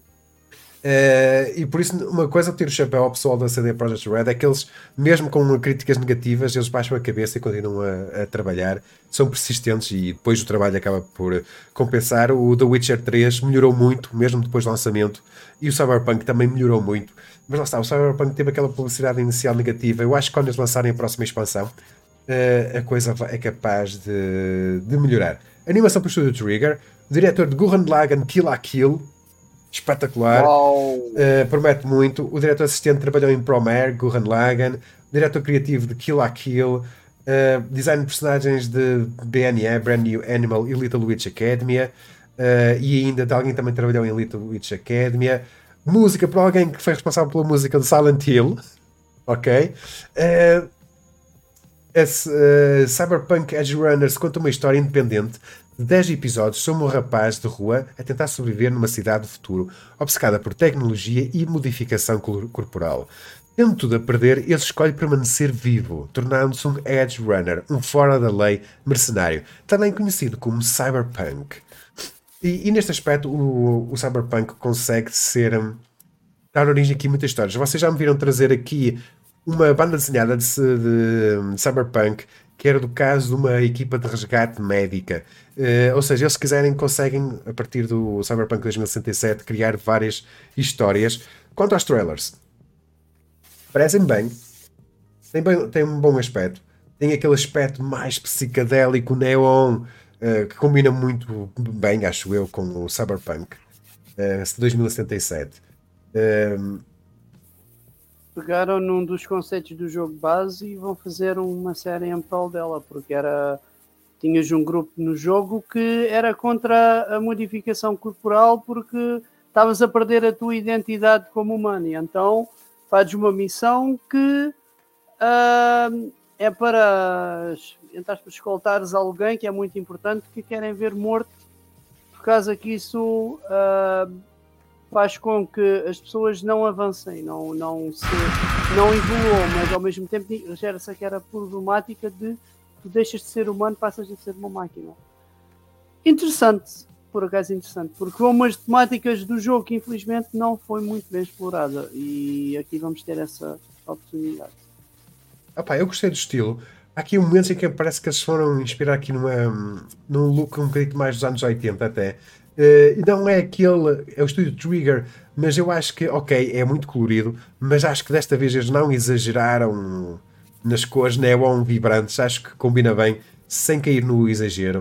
Uh, aqui esta cena, eu gostei desta cena inicial dos carros, que é mesmo, te faz lembrar quase um, aquilo, aqueles, sim, aquelas sim, séries sim, animadas dos anos 80, deixa-me ver. Aquela ali. Uh, podemos dizer um. Esta cena está espetacular. Esta um, call, um call Me Tonight, agora podemos dizer. esta cena está espetacular. Está muito fixe. Uh, fiquei verdadeiramente entusiasmado e quero ver isto. Acho que pode ser daqui uma coisa espetacular. Não, uh, bom staff, boa história. Parece-me, em termos de que a Trigger é extremamente metafórica e, e extremamente exagerada e hiperbólica, parece que tem aqui uma coisa assim mais tone down, assim, assim mais calminha comparado ao que faz com aqueles grandes exageros. Mas aqui não. O que eu estou a sentir é uma coisa mais concisa nesse aspecto. Ora, e o Samuel diz aqui, diz muito bem, o trailer tem um aspecto e o setting é perfeito para a paleta de cores que o Trigger usa. Exatamente, eu acho que isto é, um, para escolher um, um, um estúdio de animação para animar este tipo de história, eh, era o Trigger. Se quiséssemos um, um tone down mais nas cores, era a Gainax, mas nós sabemos que a Gainax está na rua da amargura, já ninguém conta com eles. Uh, uh, mas, mas sim, o Trigger acho que combina muito bem com esta história. É, o, o, Trigger, para pelo menos no, no, visual do trailer, ele está realmente bem contido e parece que para pelo menos quando encomendam é, é, coisas que, que envolvem outras, outro material de outra pessoa, a Trigger ela, é, ela vai para um lado mais contido, ela não, não, não dá esses exageros. Então, tipo, no Star, no Star Wars Vision mesmo, eles é, não foram tão, tão radicais a parte de, de cores. No, pelo menos em um dos episódios, eles foram, foram para uma animação mais tradicional Enquanto o, o, o, episódio deles que ficou mais famoso, eles vão para o lado mais exagerado, mas ainda não exageram tanto. Então, pelo menos para produção de, de obras que não, que não é original ou que não é de. Não, não tem uma parte que onde eles vão estar tá mexendo né, na, em, em lore que. É, em lore oficial deles, talvez eles é, fiquem mais contidos para talvez por conta de o pessoal da da CD Projekt Red deve ter passado para eles algum tipo algum contexto para eles não exagerarem tanto no outra outra, outra coisa que eu estou a sentir aqui e tu disseste muito bem nos 80 é o gore é, sim, sim, sim. é, é a violência que, que, nós tínhamos nessa altura em termos de, de séries anime, filmes e OVAs, claramente tivemos ali uma alusão que estamos a ver algo dos anos 80. Ali um, um plano ali quando explode a cabeça, sim, é, sim, sim. claramente, claramente Armitage 3 ou, ou Ghost in the Shell, eh, muito. Se bem que Ghost in the Shell é anos 90, mas uh, Aqui, claramente, muito, né? muito, muito, muito, muito. Uh, Por isso, está muito fixe. Também, lá. Eu estou à espera também de ver o Springen. Uh, acho que também pode ser muito fixe. Uh, o fazer regressar este estilo de, de animação. Depois, pelo Bruno. Uh, pelo Bruno, pelo Filipe, hoje estamos a trocar o nome. Uh, o Junji Ito. Uh, já para o Junji Ito ter um anime pela Netflix. E acho que é uma boa combinação, porque acho que a Netflix pode dar suficiente liberdade em termos de agressão, de gore, para conseguir mostrar uma, uma história do, do Junji Ito uh, sem ser num, numa companhia de streaming que se calhar ia ter ali, epá, vocês não, não mostrem muito gore, não mostrem isto, não mostrem aquilo. Uh, a Netflix dá, dá mais liberdade para mostrarem algumas coisas mais, uh, mais questionáveis. Aqui não, não vou mostrar grande coisa. Uma das coisas que eu não me apercebi, mas que o Bruno, que o Bruno não, que o Filipe se apercebeu imediatamente depois partilhou no Twitter. Uh, por isso, sigam o, o, o Filipe no Twitter. Uh, o que o Filipe colocou foi que um dos mangás está ali em exibição é o brasileiro, certo, Bruno? Ó, oh, Filipe. Tá, Sim, tá é o, a edição da, da Tomie, que está aí no vídeo, a edição da Pipoca Nankin, que foi lançada recentemente aqui no Brasil. Isso foi uma surpresa para todo mundo, porque é, quando principalmente surgiu o vídeo dele do da entrevista de, é, ninguém tinha se tocado desse detalhe, isso daí só foi o pessoal só foi perceber é, com, com o tempo. Ah, e tipo, é, os autores recebem, tipo, costumam receber as edições do, do, das obras que são lançadas em outros países, mas ninguém esperava que, que a edição brasileira fosse aparecer é, desse tipo de, de anúncio. É, claramente ele gostou do que o pessoal da Bipoc Nankin fez eh, para ter ali em exibição no, no vídeo. Uh, ficou muito fixe. Uh, então, no vídeo aparece o Junji Ito a anunciar então o projeto se chama Junji Ito Maniac uh, e que 20 das suas obras serão adaptadas, incluindo obras famosas como Tomie e, e Soshi, que vocês veem aqui. Está aqui o Bruno Zelo, está em produção uma adaptação para a anime do manga Terror Uzumaki, o anime de 4 episódios tem produção pelo estúdio Production IG. Uh, opa, falta saber a quem é que vai pegar uh, neste anime, não é? Uh, para já não sabemos. A previsão é que a série anime seja lançada no catálogo do serviço em 2023. Já tivemos alguns uh, estúdios a trabalhar com a Netflix, deve ser um desses estúdios a, a pegar uh, neste anime que claramente terá uma índole mais de terror. Espero eu.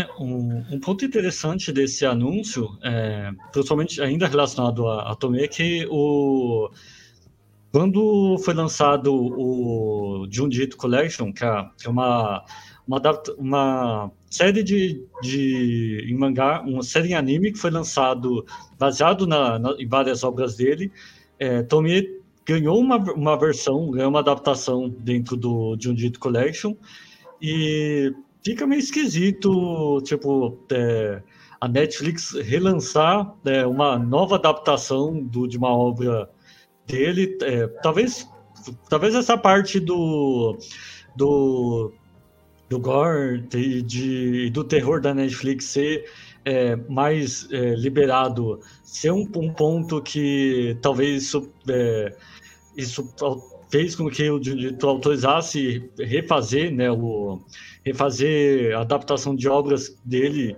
que já tinha sido adaptada anteriormente. É, tinha falar que o, o, o, Não sei se. Acho que o, não só o Tomia, mas outras obras dele têm um, um nível de. É um nível de terror psicológico que. A, não é que não é aquele terror de susto, é aquele terror de incomodar visualmente. Então, pela Netflix, talvez esse tipo de, de artifício talvez seja melhor utilizado por principalmente por não ter a, a marra que tinha no Junjito Collection de ser exibido na, na TV. Então, sendo exibido na Netflix, então com certeza ele vai ter uma liberdade de causar um terror muito maior é, do, que, do que já é o, do, do terror dele no, no mangá. Claro. Uh, por isso, opa, muita expectativa. Estou para ver. Uh, estou para ver quem é que vão ser os estúdios que vão, vão pegar nisto. O estúdio que vai pegar nisto. Depois temos uh, o Beja. Eu, eu, é impossível eu agora ler este título sem me lembrar do, do OVA do Beja. Uh, em vez de Call Me Tonight, é Call of the Night. Uh, temos aqui o trailer que revela a data de estreia. Uma série anime então que vai estrear, sabemos, dia 7 de julho, animação pela Liden Films, que está a pegar em muitos animes, não sei se vocês estão a perceber disso. A sinopse, temos o, o, o Kou Yamori, que parece o típico aluno do ensino médio na superfície, relativamente bom nos estudos e gentil com os seus colegas, ele não mede esforços para manter essa fachada. Um dia, porém, ele decide parar de fingir e abandona a escola, desenvolvendo insónia. Quando sai para caminhar sozinho à noite, sente-se um pouco melhor, embora saiba que a sua incapacidade de dormir deve ser considerada um problema sério. Numa dessas caminhadas, Kou conhece uma menina estranha, Nazuna, que diagnostica a causa da sua insónia. Apesar de ter feito mudanças na sua vida, ele continua impedido de experimentar a verdadeira liberdade. Ela diz-lhe que ele não conseguirá dormir se não estiver satisfeito com a maneira como está a passar as suas horas de vigília.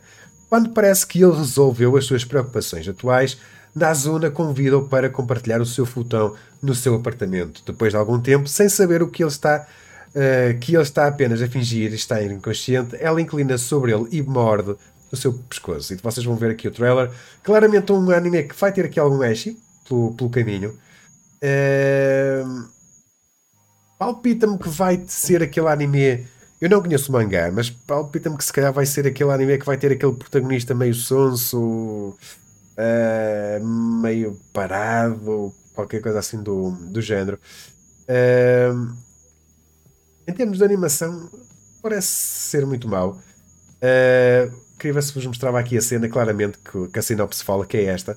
O tipo a fingir que está a dormir e ela vai-lhe morder. Parece ser uma vampira, ou ter um poder especial, qualquer coisa assim do uh, do género. Uh, aqui uma cena. Onde é que está? Isto é uma repetição do mais do mesmo. Uh, opá, mas não fico assim. Uh, não fico assim uh, muito entusiasmado com isso. Agora estava aqui, topem só. Uh, o tema da abertura é, que, é, é, chama-se Satan e é interpretado por uma banda que tem um nome espetacular: Creepy Nut grande nome para uma banda, para uma banda musical. Uh, de resto, pessoal, não sei. Oh, Bruno, Filipe, o que é que vocês acham? Isto merece uma checada ou, ou nem por isso? Depende. Depende do dia que sair e depende do primeiro episódio. mas eu acho que não vai ser mesmo dos moldes. Pá, não sei. Esse não é assim nada demais. Parece ter uma boa animação em muitas partes, mas. Uh, a história e o contexto e o, e o que se vai eh, adaptar e, e, se vai focar praticamente já vimos em mil de uma série. Acho que não. é, é, com exceção da. Não sei dizer se eu colocaria como genérico ou como desinteressante, mas eu não vejo muita, não tenho muito interesse na obra, não. Opa, não sei, não sei. Às vezes pode ser aqueles animes que a gente não dá grande valor e depois se tornam virais e o pessoal acaba por ver, mas. Pois, como nós também tivemos a, a Nagatoro-san, que eu de início até costumou a ver e no final adorei e estou à espera da segunda temporada. E quando tu tens um anime que cresce, ou tens uma coisa que começa negativa e depois cresce e no final até ficas a gostar, uh, é uma boa série, a meu ver. Nesse contexto é. Mas aqui vai depender muito, vai muita coisa. Se vai ser só focado no edge e, e tentar morder o pescoço de todas as alturas, isso não, não, não. Agora, se tiver uma história por trás e uma coisa mais interessante e, uma, e tiver algumas cenas de ação, pode dar, como pode não, não sei. Uh, é daquelas coisas, não. Um, depois. É muito difícil saber agora. Exato. Ah, sim. depois disto, quero, quero saber a vossa opinião. Uh, a Erika já nos disse há bocadinho a opinião dela. Manga One Piece confirma entrada no ato final. Ou seja, vamos ter um mês uh, sem One Piece. One Piece só regressa dia 25 de julho. Para o Ashiro Hoda se concentrar na comemoração do aniversário de, de One Piece. Uh, e, claro está, a entrada na saga final uh, do mangá. Quanto tempo falta para o final do mangá? Epá, não faço a ideia. Eu atirava 2, 3 anos. A Erika há bocado disse 5. Uh, Bruno, eu o que é que tu achas? Eu aponto 5 anos, dado que nós temos nas entrelinhas muita coisa a acontecer agora no mundo do One Piece. Eu, eu não sei no mangá, uh, mas sei uh, no anime. Vou-me focar no que eu conheço do anime. Há muita coisa por trás. Há já muitos poderes que se estão a movimentar por trás. Uh, os poneglyphs, ou seja, a localização do One Piece, uh, já está em posse de vários, uh, várias entidades. e uma delas agora é o que os Mugiwara estão a combater, neste caso que é o Kaido. depois temos um problema com One Piece em termos de publicação e tempo, é que cada arco ou que cada parte costuma durar. Temos uma ideia em anime que costuma durar uns 2 a 3 anos. Mas não quer dizer que seja um arco, pode ser apenas uma parte. E aqui imagina, eventualmente ainda vão ter de focar com a Marinha.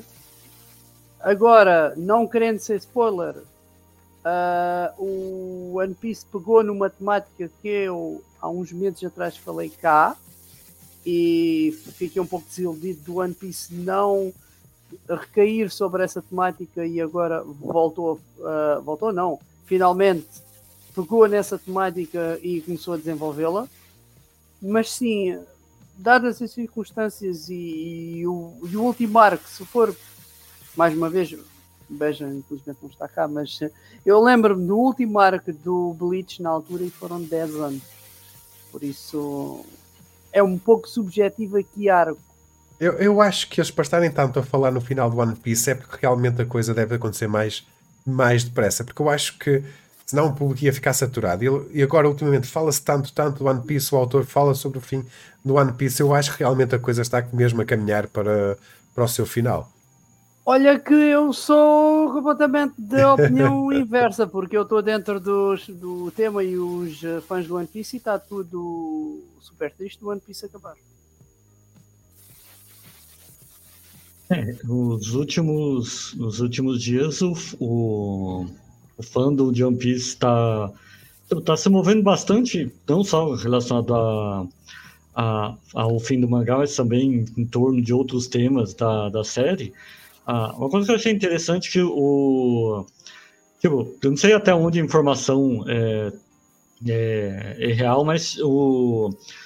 o eu, eu vi uma trend de, de, um, de um fã explicando que a, a história do. A história do, do One Piece ele é dividido em arcos, em, em arcos menores em cima de sagas maiores. Uhum. Tipo, o os, os arcos menores estão envolvendo a luta sobre uma sobre um determinado vilão, enquanto que um, um, enquanto a saga maior envolvendo uma, temática específica. Então, tipo, eles citam bastante a, os arcos envolvendo envolvendo Soul West Blue, depois é, tipo, os arcos envolvendo só a saga West Blue, depois tem arcos que formam a saga do, dos maiores. É, tipo, é, é, meio complicado, eu também achei muito é, complicado esse formato que, que, que as pessoas explicou, mas faz sentido olhando um todo como o quanto o quão grande que o One Piece é, é atualmente e eu diria que talvez no futuro ele pode durar realmente esse formato de é, durar mais cinco anos, ou até vezes um pouquinho mais, porque o, o Oda ele estava. É, não lembro se ele está mantendo ainda esse, esse formato, mas ele estava lançando, é, a, ele estava lançando arcos de 100 capítulos no, no mangá. Talvez eu acho que ele já tenha quebrado esse formato porque o ano é, parece que é bem maior. Mas ele estava lançando sempre arcos com com quantidades estabelecidas de, o ano, de cap... o, o, ano e... parece maior porque tu tens vários arcos que antecederam o ano. Tu tiveste o Zou, que é um em cima do ah. tu tiveste o Whole Cake, que é quando foram salvar o Sanji, e os arcos estão todos ligados agora no. Uh, no, no Kaido, estás a perceber? Por isso é que dá a ideia que tu tens uns arcos muito grandes, mas tens um arco que é a base de tudo. depois tens subdividido. Daí que eu digo 5 anos, porque tu vais ter arcos menores, como acho que foi o Samuel que disse há pouco, sim, o Samuel, e eu concordo com o que ele disse. Uh, tu vais ter um, um arco, ou seja, vais ter uma temática que vai ser a central, vai ser o tema central que estás a falar, mas depois nesse tema central tu vais ter vários subarcos. E eu, e eu acho que é aí que tu vais ter o final do One Piece. Não é uma coisa muito. Como as coisas estão agora e tu tens mais perguntas do que respostas, seria muito mal acabares uma coisa muito abruptamente. Daí que eu acho que vai ter, de, vai ter de ser desenvolvido e, e fez uma coisa muito certa, que é parar e vamos lá pensar agora o que é que eu vou fazer. Já tens muita coisa, tens muita coisa a acontecer, uh, tens muita coisa por trás a acontecer, e aqui é que está o grande problema, porque no One Piece tu tens, podes ter uma fala, aquela, eu lembro-me, uh, quando o Ace foi capturado, foi uma fala apenas, uma coisa pequeníssima, pode passar despercebida, mas teve um impacto muito grande. Foi apenas uma fala, uma coisa muito básica, e depois mais tarde foi desenvolvido, mas ela estava lá, percebes? E é isso é que o One Piece faz tu tens várias coisas por trás que mais tarde vêm para cima outra vez. O Oda nisso faz muito bem. Ele não se esquece de nada. É incrível. Tem, uma, tem um talento de escrita tremendo. Eu nunca vi ninguém. Sim, assim. sim, sim. Ele também disse já publicamente que agradece aos fãs porque ele consulta muito a Wikipédia que foi criada pelos fãs do One Piece para ele não esquecer de nenhum ataque dos personagens e não haver incongruências nos, uh, entre as personagens. Uh, eu, por acaso, sou da opinião que vai demorar menos. A mim palpita-me 2, 3 anos e a coisa está fechada. Opa, mas lá está, eu estou a ver por fora, não estou dentro da história do One Piece, por isso isto é a opinião de alguém que está a ver as notícias de fora e o feeling. Uh, é, é que o, o ponto é que a, pelo menos a, até, até o final do arco de Wano, o, tinha a questão que o, pelo menos o, o Luffy, a tripulação dele, tinha o objetivo, né, o, tanto que ele fez a, assim, entrando um pouco em spoilers, né, tem a parte da, da aliança que o, a tripulação do Chapa de fez com, com, esqueci o nome dele agora, a... Estás a dizer o, o Jinbei? Não, não, não foi só o GB, foi o. Acho que foi o Lau que, ele, que eles fizeram aliança para derrubar. Ah, o... ah, sim, sim, lá, ali, uh, com, com o filho do Oden, sim, o, o tudo uhum, então, sim, sim, sim, a, a, ideia era, é, tipo, tinha, um, tinha antes um caminho, vamos dizer assim, um caminho estabelecido até é, esse ponto. Os fãs já sabiam até que até aonde iam os objetivos do, do protagonista. Só que nesse momento, o, não só a gente, o, a gente não tem como saber o, o próximo objetivo dele, além de querer chegar no, no One Piece, ah, então também tem outros personagens em volta que vão, é, vão trabalhar em volta, em volta do ocorrido da, que, do ocorrido que aconteceu todo em um ano. Então, vai ter muita coisa ainda ali que vai ter que ser desenvolvida ou que é, vai acabar é, o desenvolvimento acontecendo em torno do, do final desse arco. Então, Sim, tipo, é. vai, muita coisa ainda vai precisar. É, explicar. Tipo, falou, muita, muita, muita pergunta para pouca resposta da, das coisas que. Exatamente, que exatamente. Tu neste momento tens mais perguntas do que respostas, por isso dois anos acho muito pouco. E ainda tu vais ter um arco que vai ser contra a Marinha, de certeza, porque, e como o Samuel disse muito bem, nós ainda não sabemos o que resultou da, da Reverie, que foi uma, uma espécie de uma conferência com todos os líderes do mundo, e agora vamos acabar com o Shishibukai, que eram uns, uh, uns, uns piratas que estavam dentro do governo, ou seja, eram protegidos pelo próprio governo, pela própria Marinha. E nós não sabemos o que vai anteceder daí essa foi, por acaso, é, foi muito bem vista, porque eu estava a esquecer dessa. E isso é. Isto vai ter repercussões, de certeza. Opa, vamos ver. uh, lá está. Ele já tinha dito há uns anos anteriores que iriam ser 5 anos. uh, para o final, mas já antes disso já tinha dito que tinham sido 5 anos também, por isso é sempre 5 anos, é sempre 5 anos e depois acaba por, acaba por não ser. Por isso, o que é que não vai ser 5 anos? Vai ser o Vinland Saga 2, então que vai regressar em janeiro de 2023, ou seja, é um dos primeiros animes a ser confirmado para a temporada de inverno de 2023. A alteração do estúdio de animação que surpreendeu zero pessoas, que nós já tínhamos noticiado isto, que o estúdio Mapa ia substituir em princípio o estúdio, o WIT Studio, na animação do Vinland Saga, e acabou por se confirmar isso. Basicamente, o diretor de, de Vinland Saga, que nós já entrevistamos aqui no Ataque PT, vocês podem ler na entrevista, é só procurarem. Uh, eh, basicamente diz que o staff é exatamente o mesmo. Uh, o estúdio passou do It Studio para o Estúdio Mapa, mas que o talento é exatamente o mesmo pessoal, já estão habituados, que não vai mudar rigorosamente nada.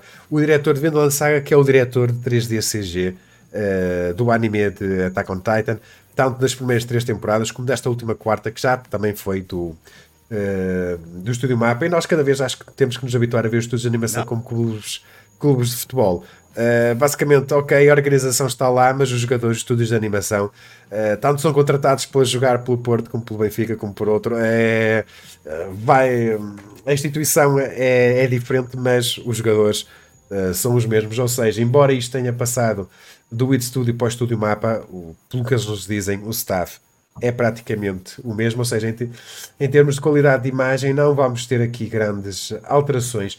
Eu acho que este vai haver muita gente que se calhar vai criticar este Vinland Saga 2 e vai justificar com isto ter passado para o estúdio mapa. Uh, porque claramente quem conhece a história assim mais ou menos por alto do Vinland Saga sabe que este vai ser um arco que eles vão contar que vai ser um arco mais lento, vai ser um arco mais, uh, mais pausado em termos de ação, ou seja, quem gosta daqueles animes de luta, luta, luta, luta, luta, uh, não vai ser um anime assim. Uh, vamos ter aqui uma pausada, uma parte mais social da coisa. E eu acho que vai haver muita gente que se calhar vai criticar o anime e vai ter as culpas para o mapa, enquanto que não, este tem que seguir o material de, de original. Uh, em termos claro, de animação, parece-me claro. estar muito bem animado. Uh, mas lá está, aqueles fãs de anime mais novos, com menos experiência, que só gostam de anime shonen, uh, de porrada e porrada e porrada, se calhar são capazes de criticar esta segunda temporada de Vinland Saga. O próprio autor eu aqui, não tenho aqui o tweet dele, mas o, o diretor fez um tweet a dizer que uh, as coisas, uh, os acontecimentos vão ser mais pausados nesta segunda temporada, mas que eles estão a criar a história e a animar a história de, de, uma maneira que vai ser muito emocionante para as pessoas verem, diferente. por isso acredito que vai ser daqui um bom, um bom trabalho. Sim, e mais uma vez a confirmar o que dissemos aquele grande anime a começar logo o ano. É com Titan. Claro. E agora vais ter o Vinland Saga também. Ou seja, vai, não tiveste o Demon Slayer, ainda não sabemos, não é? Sim. E seria, e seria o terceiro poder, seria o terceiro reino. e agora é, é, pelo menos já já tens um concorrente para o Final, Final. É, com, final, com um bocadinho vai, de jeito. Vai agora que vai season. Com um bocadinho de jeito de sais. Vinland Saga, Attack on Titan, Demon Slayer e, neste, e nesta altura o Bleach, se estrear em outubro, ainda está em exibição, se as que optarem Ai. por muitos episódios. Ainda, é verdade, ainda tem-se os telhados do outono. e com um bocadinho de azar, depois em abril estreia o Jujutsu Kaisen na segunda temporada ou o Chainsaw Man. Uh, por isso, vem aí muita coisa boa, vamos ver. Vem, vem. Agora é. vais, vais ter um verão assim um bocadinho mais pausado, dá-me a perceber, ainda não perdi assim muito. É, eu também ainda não escrevi o post das estreias, se calhar para, para a semana mas, vou fazer esse post. Mas outubro vai ser uma loucura, mas não temos certo. Ora, depois, pessoal, eu não tenho assim um grande feeling à volta disso. Não sei qual é a opinião do Bruno, por acaso não comentei, ainda não comentei com nada sobre isto, sobre Sonic Frontiers. Temos aqui um novo vídeo com, uh, com gameplay uh, do Sonic foi o pessoal da IGN e a Sega que colocaram este vídeo com, uh, uh, com gameplay. Isto vai ser lançado no Natal, ou seja, no final do ano, PlayStation 4, PlayStation 5 e por aí fora, para todo o sítio. isto está no início, principalmente esta parte, dá-me um feeling de, de Zelda, Breath of the Wild no início, mas depois. Eu tenho, eu tenho outra interpretação para, para este Sonic Frontiers. Isto parece que é um mod de GTA.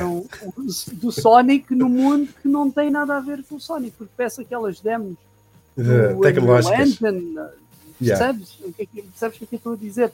Porque o, no contexto do Sonic, e aqui é que está o grande problema, e, o, e é a identidade que o Sonic tem. Porque o Sonic não combate contra monstros de Xenoblade, ou, pelo menos parece-me.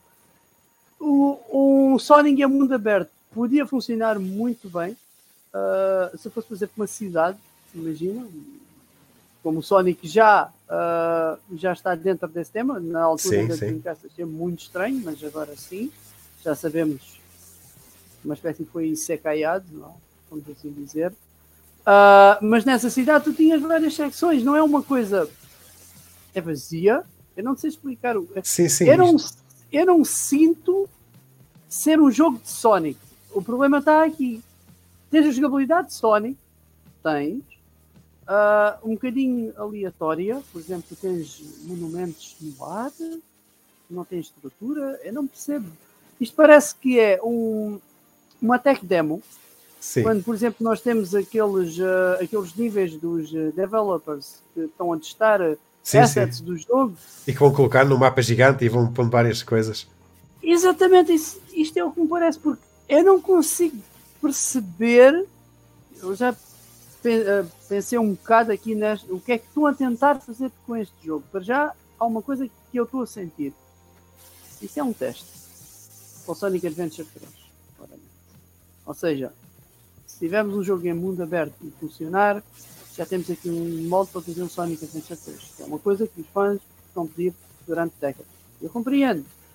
Uh, mas é tão radical por exemplo, se tu tivesses uh, os bad mix do Sonic, as zonas, sim, sim, mas é demasiado artificial para, para o contexto do jogo. E depois a física do jogo também não parece a melhor.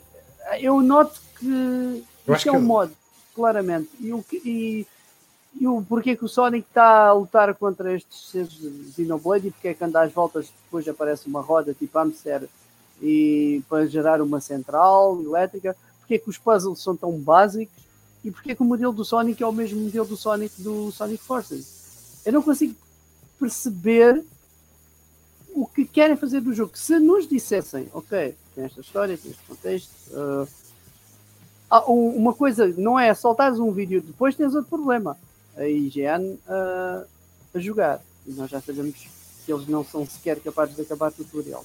Cuphead e coisas assim. É... Não, é a melhor, não é a melhor publicidade para alguém ou, ou algo que se uh, apoiar. Lá está, é, é demasiado aleatório. Tu devias ter um contexto narrativo. Como é que estas coisas se inserem? O que é que está aqui? O que é que está a acontecer? Porque há muitas coisas que, que nós sabemos. Vai ter uma skill tree, uh, que o Sonic e Amy foram caiados para este mundo, ou o que, o que é que seja uh, que vais ter uma sequela do Knuckles a explicar porquê, que o Sonic anda a dar pontapés em vez de uh, fazer spin dashes e coisas assim, como é protagonismo, assim como estamos a ver aqui, não faz sentido. Por isso, eu acho que deviam engolir o orgulho e escutar os fãs e adiam o jogo. O jogo está muito primário. Isto.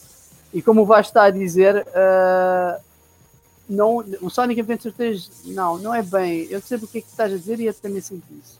Não. Uh, o Sonic, o Sonic uh, uh, 2006, o, o Zero Six, ou, ou Six, uh, foi criado. Eu pensava que o jogo era tão bom, vamos chamar o jogo novamente Sonic the Hedgehog. Foi praticamente isso.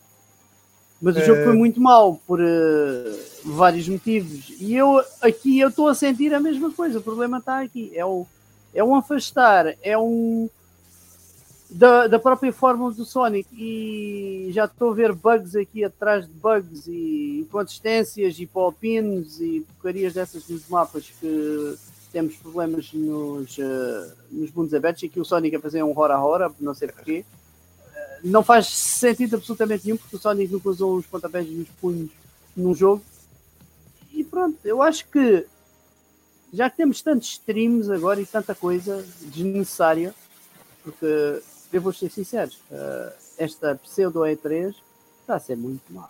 Muito má. Um... Amanhã, amanhã temos a da Microsoft e dizer que a melhor conferência será da Microsoft temos um problema.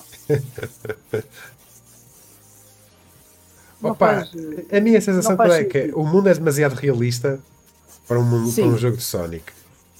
Um, Quer-se mais cor. O mundo de Sonic é mais vibrante, mais, mais cor. Podia e, ser um mundo e, aberto, e mas focar-se sim, sim, sim, sim, no, sim. no mundo do Sonic. Sim, exatamente. Do Sonic. Exato. O, depois parece-me ser um mundo muito vazio, definitivamente um mundo vazio. Depois temos ali estruturas que aparecem tão ali do nada, a flutuar no ar, que a gente não entende muito bem como é que elas lá estão. Uh, isto parece, isto muito, parece muito um angel do, do Evangelion. Uh, muito pop-up que tu, que tu vês as coisas a surgirem no ecrã, ou seja, Sim. o jogo não está assim lá muito otimizado. Uh, e lá está, isto é muito estranho. não, não gostei muito, não tenho assim grande impressão relativamente uh, ao jogo. E quando disseram uh, vamos criar um jogo para catapultar o Sonic à ribalta outra vez, fácil, Sonic Mania 2, está feito. Que os Olá, Diogo. Porquê, porquê que as empresas não ouvem os fãs? Eu não consigo perceber isso. Eu não consigo perceber de onde é que vem este orgulho doentio das empresas de não escutarem os fãs? Porque nós é que estamos com a carteira. Nós é que mantemos as empresas no ar. Eles não se podem esquecer disso. E a Sony agora está com um sério problema com isso. A Sony, o, o presidente da Sony está a fazer uma coisa que não se deve fazer numa empresa, que é alienar a fanbase. E ele está a fazer isso todos os dias. E isto não é nada bom. Acreditem. Mas não sei, eu acho que parece ser um mundo demasiado realista para um mundo Sim. mais. Uh, do, Sonic, é um mundo mais plástico e. Opá, não sei, não tenho assim claro. assim grande. Não estou assim com grande impressão nem com grande feeling aqui à volta do, do Sonic. Isto vai ser lançado para quê? Para tudo. Para 4, 5, Xbox Series, Nintendo Switch uh, e PC. Mas lá está, tu olhas para aqui, parece que o jogo tem um bug. Uh, opá para, para a imagem, sabes o que parece? Assim, parece aquele de desktop do Windows XP. Sei lá que é isto, parece uma pista de Trackmania ali em cima, assim, olha, esquece. Uh, não, não, não há assim grande feeling. Uh, outro feeling muito esquisito vai ser este, definitivamente. Uh, série live action Hello, do, everyone. do One Piece. O, o, amigo que interpreta o Luffy está com muito, muita energia, uh, mas vamos ver se depois de estrear o, o filme, uh, se ele vai manter a mesma energia ou, ou nem por isso. Basicamente, isto é um, é um vídeo conceitual, basicamente a mostrar as ilustrações com que eles se basearam para construir. Depois, mais à frente, temos aqui os modelos físicos que eles construíram. Tentar, para tentar manter fiel, ao menos uma coisa é certa, ok? Não, vou, não puseram uma, uma tela verde atrás e depois CG uh, à força toda. Uh, tentou aqui recriar algumas das partes dos, uh, dos navios. Uh, isto, rapaz, nem tem data de estreia. Eles revelam aqui mais umas, uns personagens. Mas eu acho que só quando vir um primeiro trailer com os personagens já caracterizados é que vai dar mesmo para ver. E aí sim, aí ou a coisa vai correr muito bem ou vai, uh, ou vai correr muito mal. O que é que vocês acham? Em termos de ambiente, está fiel. Isso não digo que não. Em termos de ambiente e o, e o, e o mundo do One Piece é super excêntrico, já falámos disso várias vezes.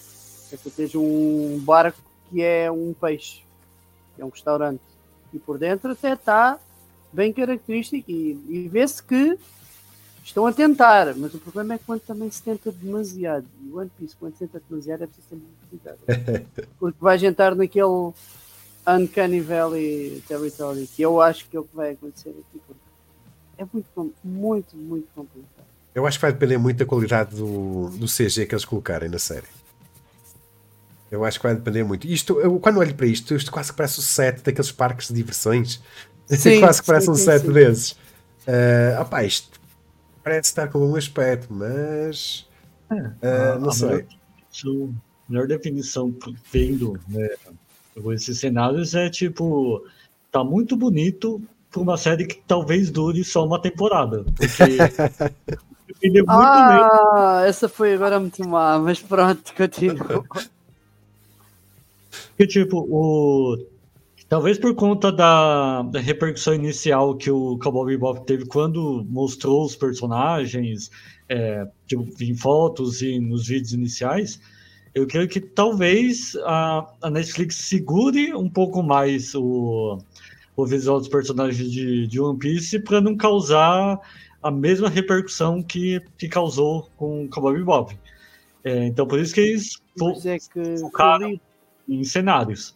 Filipe, tu não queiras comparar a caracterização de uma série com outra. Não, é que nem tem nada a ver. É que nem esquece. Não, sim. É tipo, o. É, no caso do, do One Piece, principalmente, eu creio que, a, além da questão do, de detalhes que eles vão ter que, que ver, principalmente na parte de, de CG, o, Acho que o, o, maior problema deles vai ser a, a questão de, de narrativa, de como eles vão abordar o, a história de, de cada personagem e de como eles vão trabalhar a, a história deles no, no decorrer do, dos episódios. Principalmente se eles é, 10 episódios igual normalmente é feito. Sim. Então, uh, é que a, a, a questão principal vai ser mesmo a a parte narrativa, porque a parte visual, a, tanto dos cenários como também visual dos personagens, vai ter que ser na, naquela. Tipo, eles vão ter que nivelar para não ficar muito igual o que é o mangá e ficar estranho, e também não ficar muito diferente e, e acabar descaracterizando os personagens. Sim. Uh...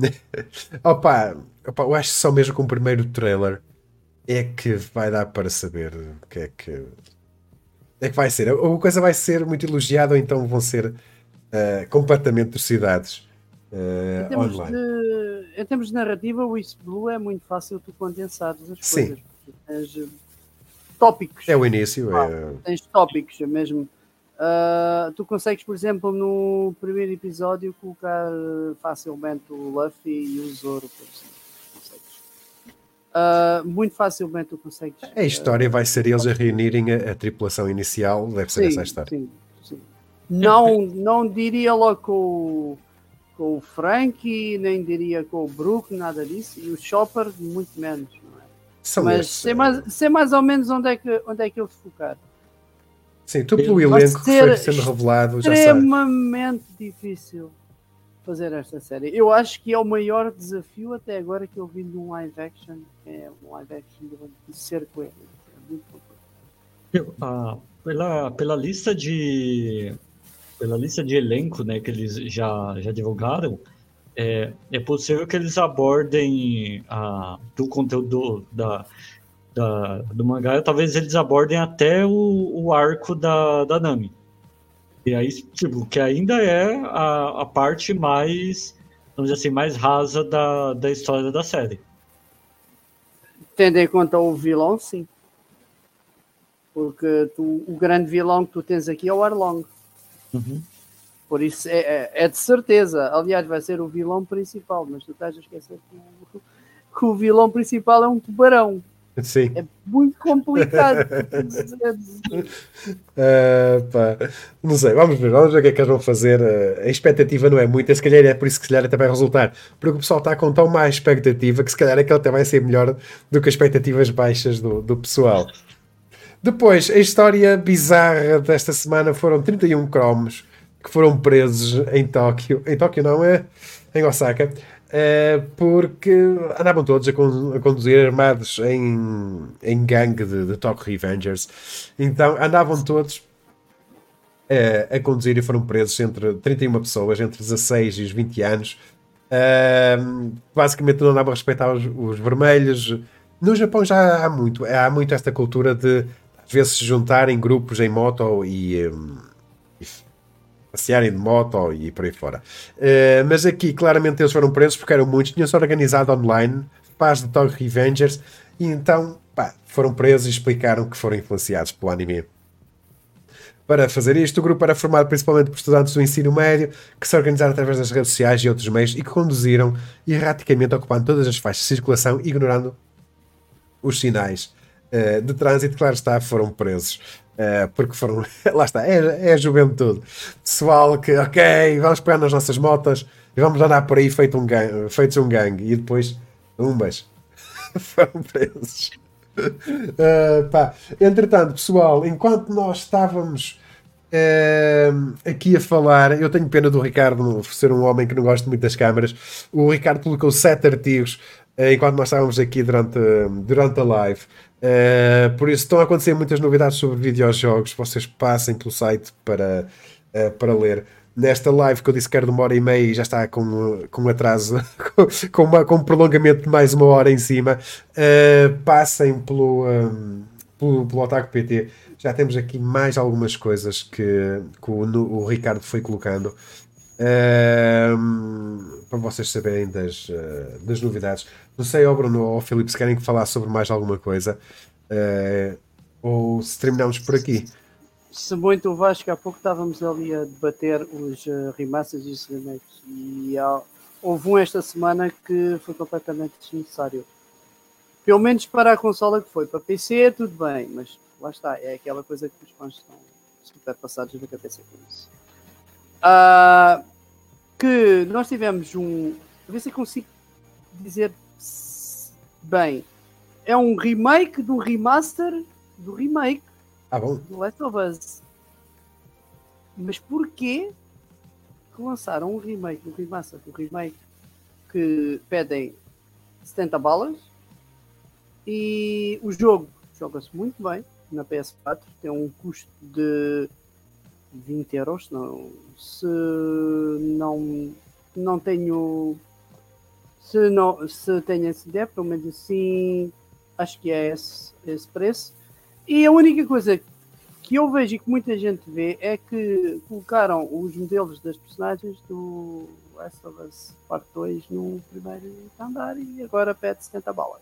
Pá, não sei, eu ainda não, ainda não olhei muito para ele.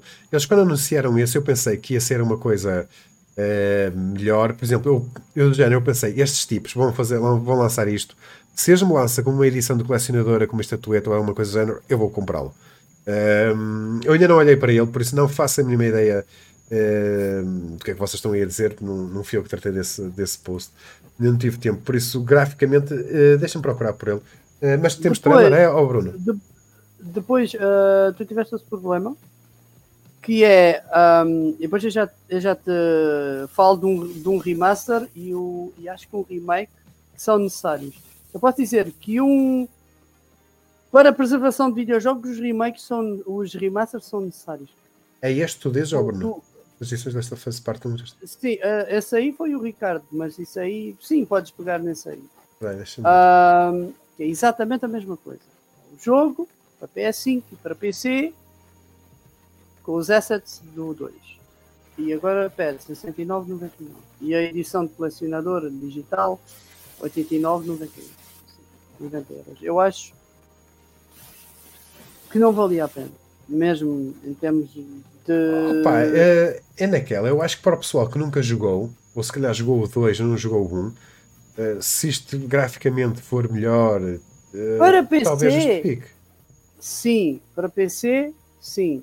Porque não tens, não tens disponível no PC. Mas outra coisa é, para PS5 estarem a pedir o preço de um jogo 70 euros, 69,99 que tu consegues exatamente a mesma história, exatamente as mesmas coisas, mas muito mais barato. E praticamente só muda os, uh, os modelos dos personagens.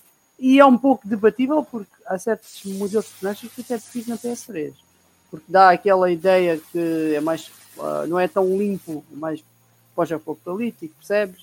Uh, as coisas estão mais sujas, estão mais projetas, não estão tão imaculadas para o, ambiente que é. É um bom jogo, não vou dizer que não. Uh, é um jogo que eu acho que se pudermos, se tivermos a, a, oportunidade de jogarmos todos, é um jogo muito bom. Agora, o que estão a fazer com o jogo, eu acho. Hum, olha, que eu não, não sei. Graficamente, não, se for este.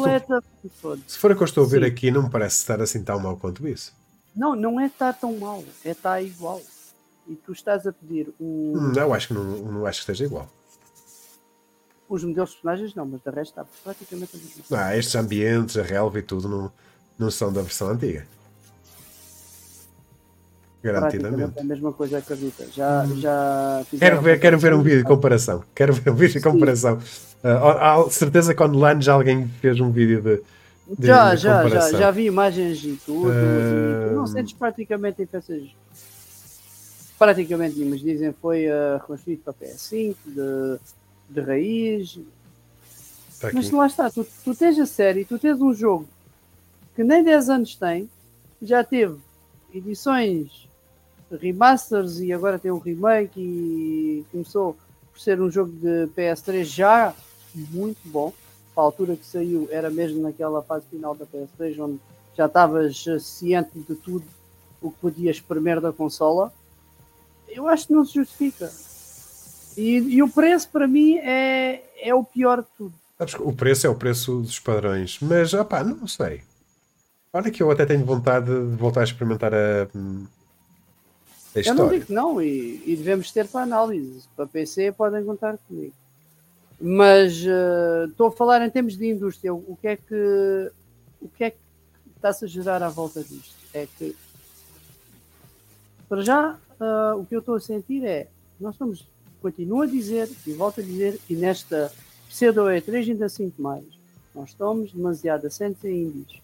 Nós precisamos daquele jogo que sobressaia. Muita gente diz ah, mas isso é mais do mesmo e não sei o quê. A indústria precisa. Sa Senão tu não consegues sair deste estigma. Tu tens eventos e tu tiveste o, o Summer Game Pass ou 2022 ou o que era. E tu não tiveste. O que sobressaiu mais e a grande surpresa deles era esta. E o resto era, era o indies, era coisas que já se conheciam.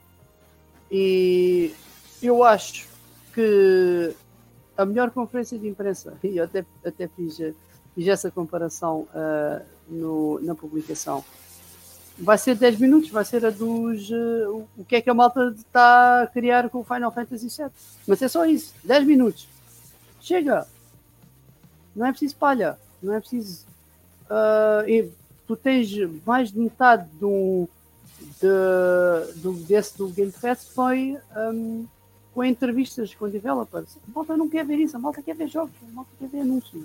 Opa, eu, relativamente por, ao, ao Last of Us, preferia muito mais para que eles, em vez de fazerem, gastarem os recursos nisto, que pegassem no Last of Us e fizessem uma história com a Abby.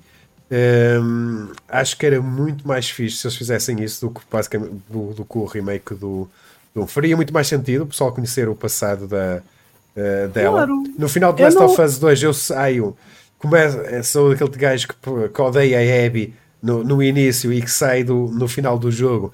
Uh, ignorar completamente, completamente a Ellie, e por mim a Ellie pode ir passear e ia ser muito mais fã da Abby.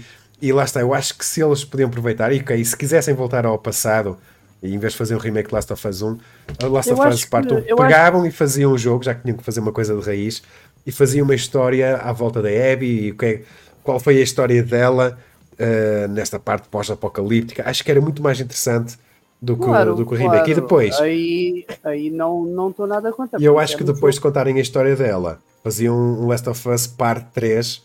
Podiam, lá está, fazer, tinham este jogo, tinham o parte 2, faziam uma história da Abby e depois lançavam uma parte 3 e acho que resultava melhor do que, eh, do que assim, pá, mas não sei. Eu percebo que aqui isto foi um pretexto para lançar o jogo para PC. Não, isto.